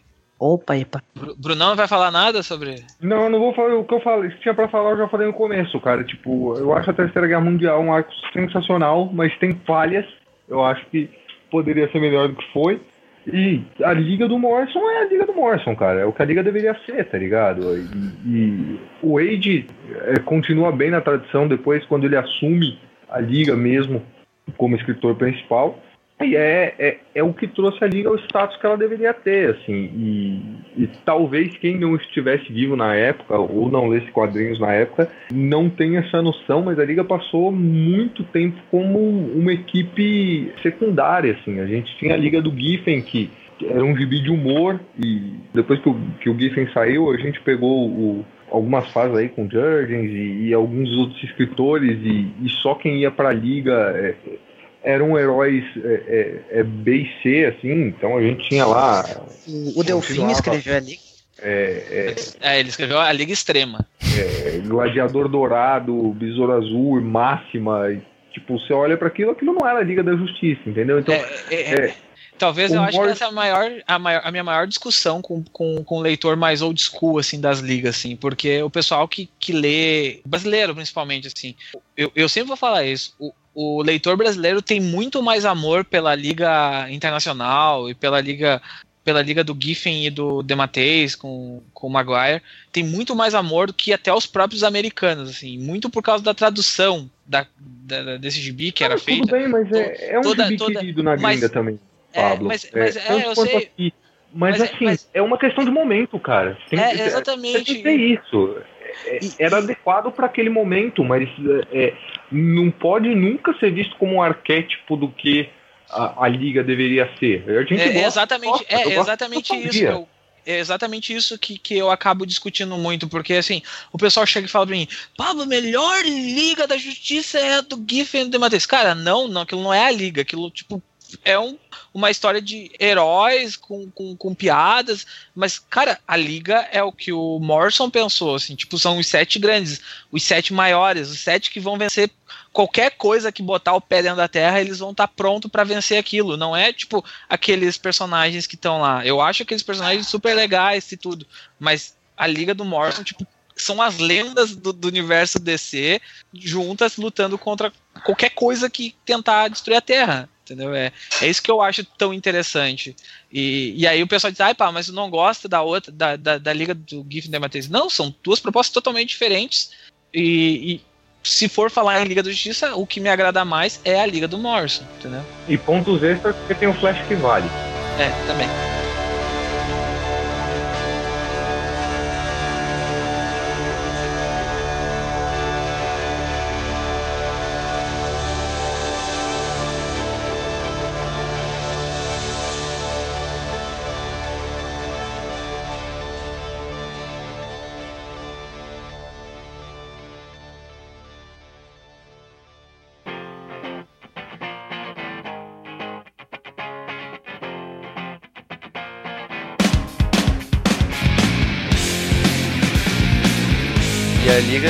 Essa, essa fase do Morrison, né, redefiniu o, o modo como a Liga da Justiça era encarada na, na DC, né? Porque depois disso, todos os escritores quiseram fazer é, alguma coisa parecida, quiseram pegar os maiores personagens, o- quiseram fazer histórias grandiosas e tal.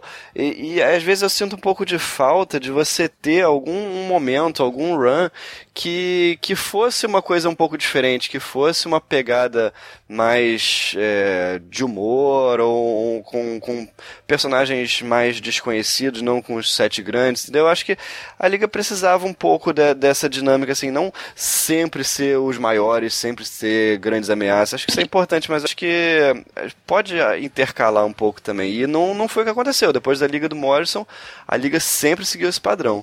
Até É, hoje. teve uma exceção que foi logo depois da sabotagem que rolou com o Dwayne McDuffie.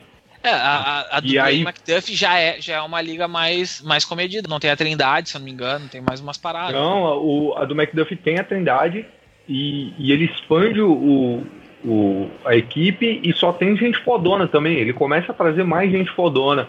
Aí ele traz o John Stewart, traz o, o Raio Negro, traz a Vixen, traz e tal. Só que é, ao mesmo tempo, e aí de novo é, é, é, o ego do Didio descontrolado naquela época, eles estavam publicando Salvation Run e não sei mais o que, eles começaram a tirar personagens do McDuffie. E conforme eles tiraram, tiravam personagens do McDuffie, é, é, a história foi decaindo, né? Porque aos poucos ele não tinha mais personagens para trabalhar. E, e fizeram entrevistas com ele perguntaram como é que estava sendo trabalhar na liga. Ele falou: Olha, tá uma bosta porque não me deixam usar personagem nenhum.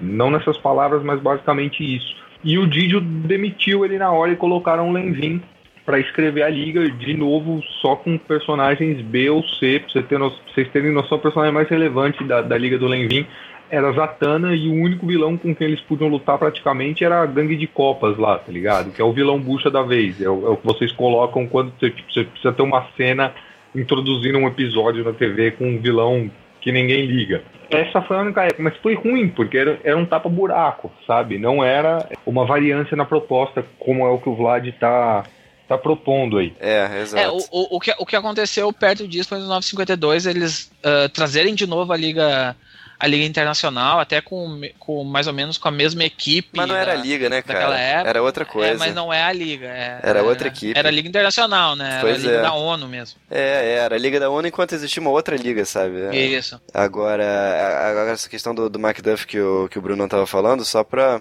é, colocar que assim, não, não era que a DC não deixava ele usar nenhum personagem. A DC deixava e depois dizia que não podia mais.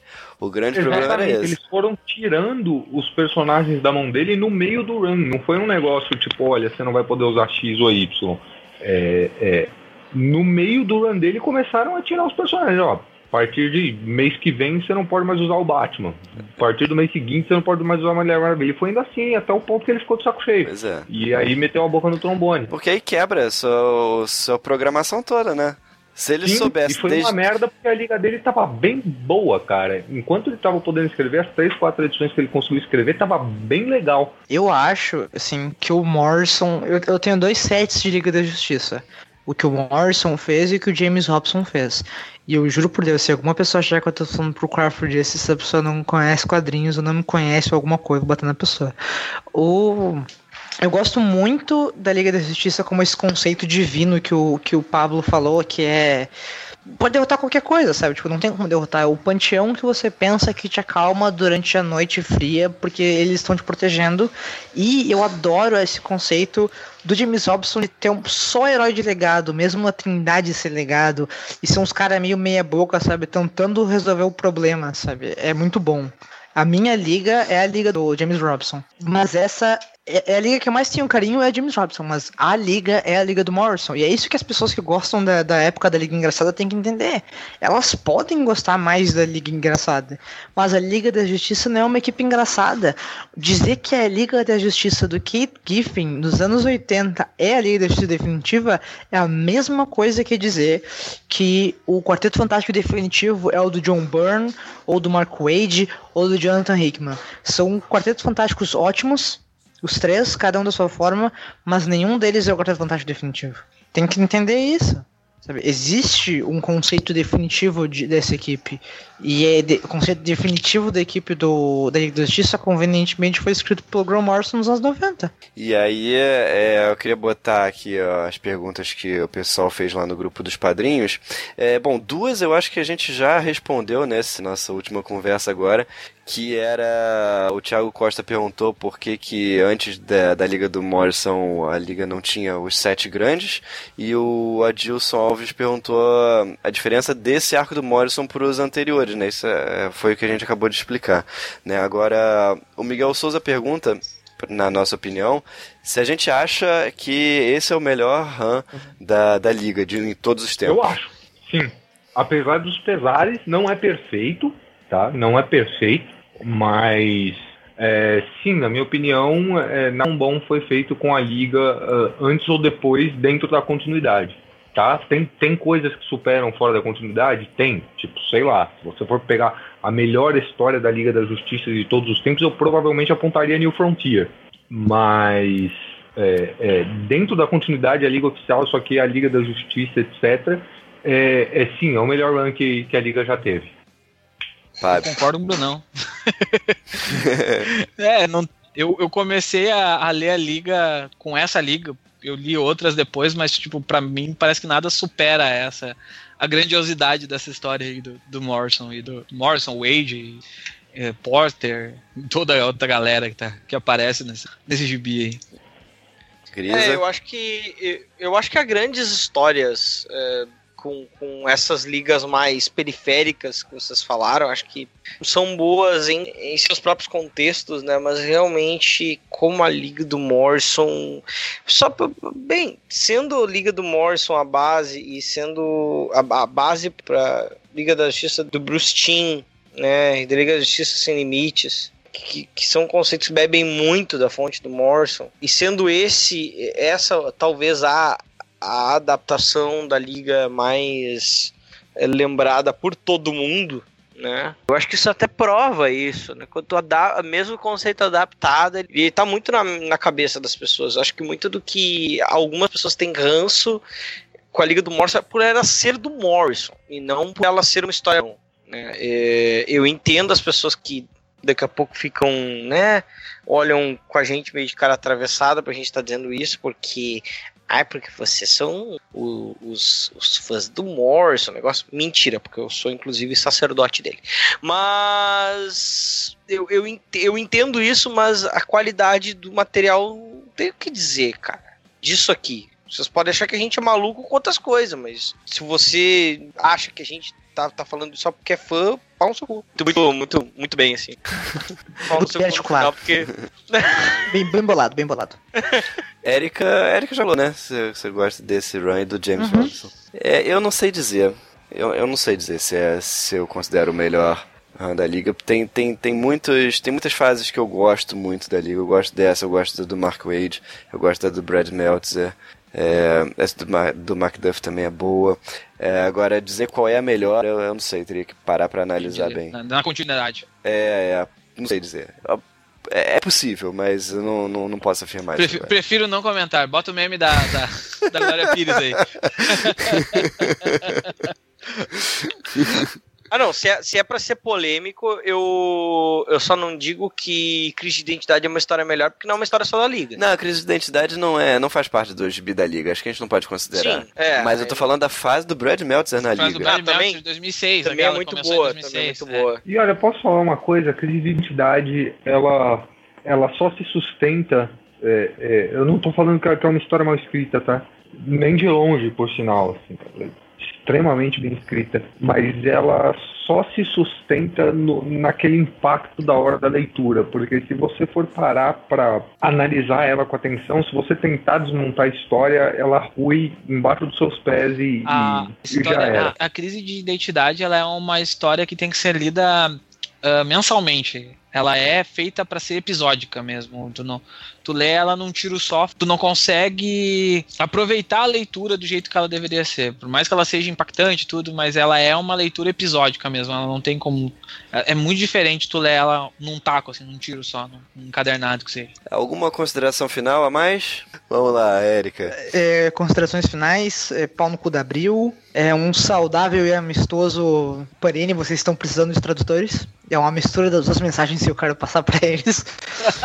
É, Esse é, é esse arco todo, assim, desde o início até encerrando da Liga do Morrison, com outras pessoas ajudando e atrapalhando, é a quinta essência do que é a Liga da Justiça. Vai ser a sua versão favorita? Duvido muito. Mas vai ser uma coisa que você já leu com a Liga da Justiça, sem sombra de dúvida. É, é isso aí, cara. Vocês, eu já entrei no meio, não. É, mas é eu nós não que tenho- voa, bruxão. É, Valente. É nós, é nós que voa, Zauriel. Pabi. Compre esse gibi. Achem ele e comprem. Se vocês Ou encontrarem então- mais edições, me mandem de presente também, que eu não tenho ela. não tenho as edições físicas. Espera a Panini publicar, Ou né? espera pra gente publicar. Mas pode comprar na Amazon pelo link do Terra Zero, a gente ganha comissão e é isso aí. Consegui fazer o É. jabá. Grisa, seu jabá em 10 Um segundos. compre por trás dos quadrinhos, entrem na Amazon e procurem o meu nome, é o nome do. do- Gol! Brasil! Então, beleza, valeu, gente. Isso aí, até semana que vem.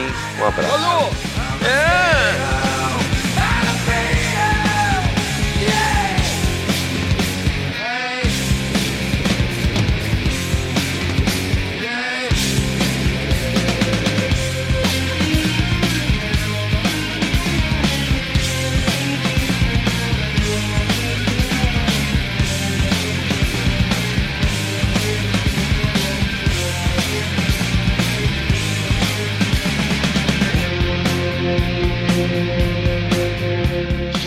podcast só acontece graças aos padrinhos e madrinhas do Terra Zero que nos apoiam mensalmente com quantias no Padrim. Mas esse agradecimento é especial para a categoria de 30 e 50 reais, que são o Luiz Alberto, a senhora Morcelli, o Igor Tavares, o Juliano Souza, o João Paulo Luranque, o Saldanha, o Senna, o Sami Newton Amorim, o Castilho, o Will Almeida, o Alexandre Dias Cavalcante e o Xixagara e o Vitor Hugo Refundini. Então, muito obrigado a todos vocês que nos apoiam e a todos os outros apoiadores que fazem o Terra Zero crescer e melhorar todo dia. Obrigado.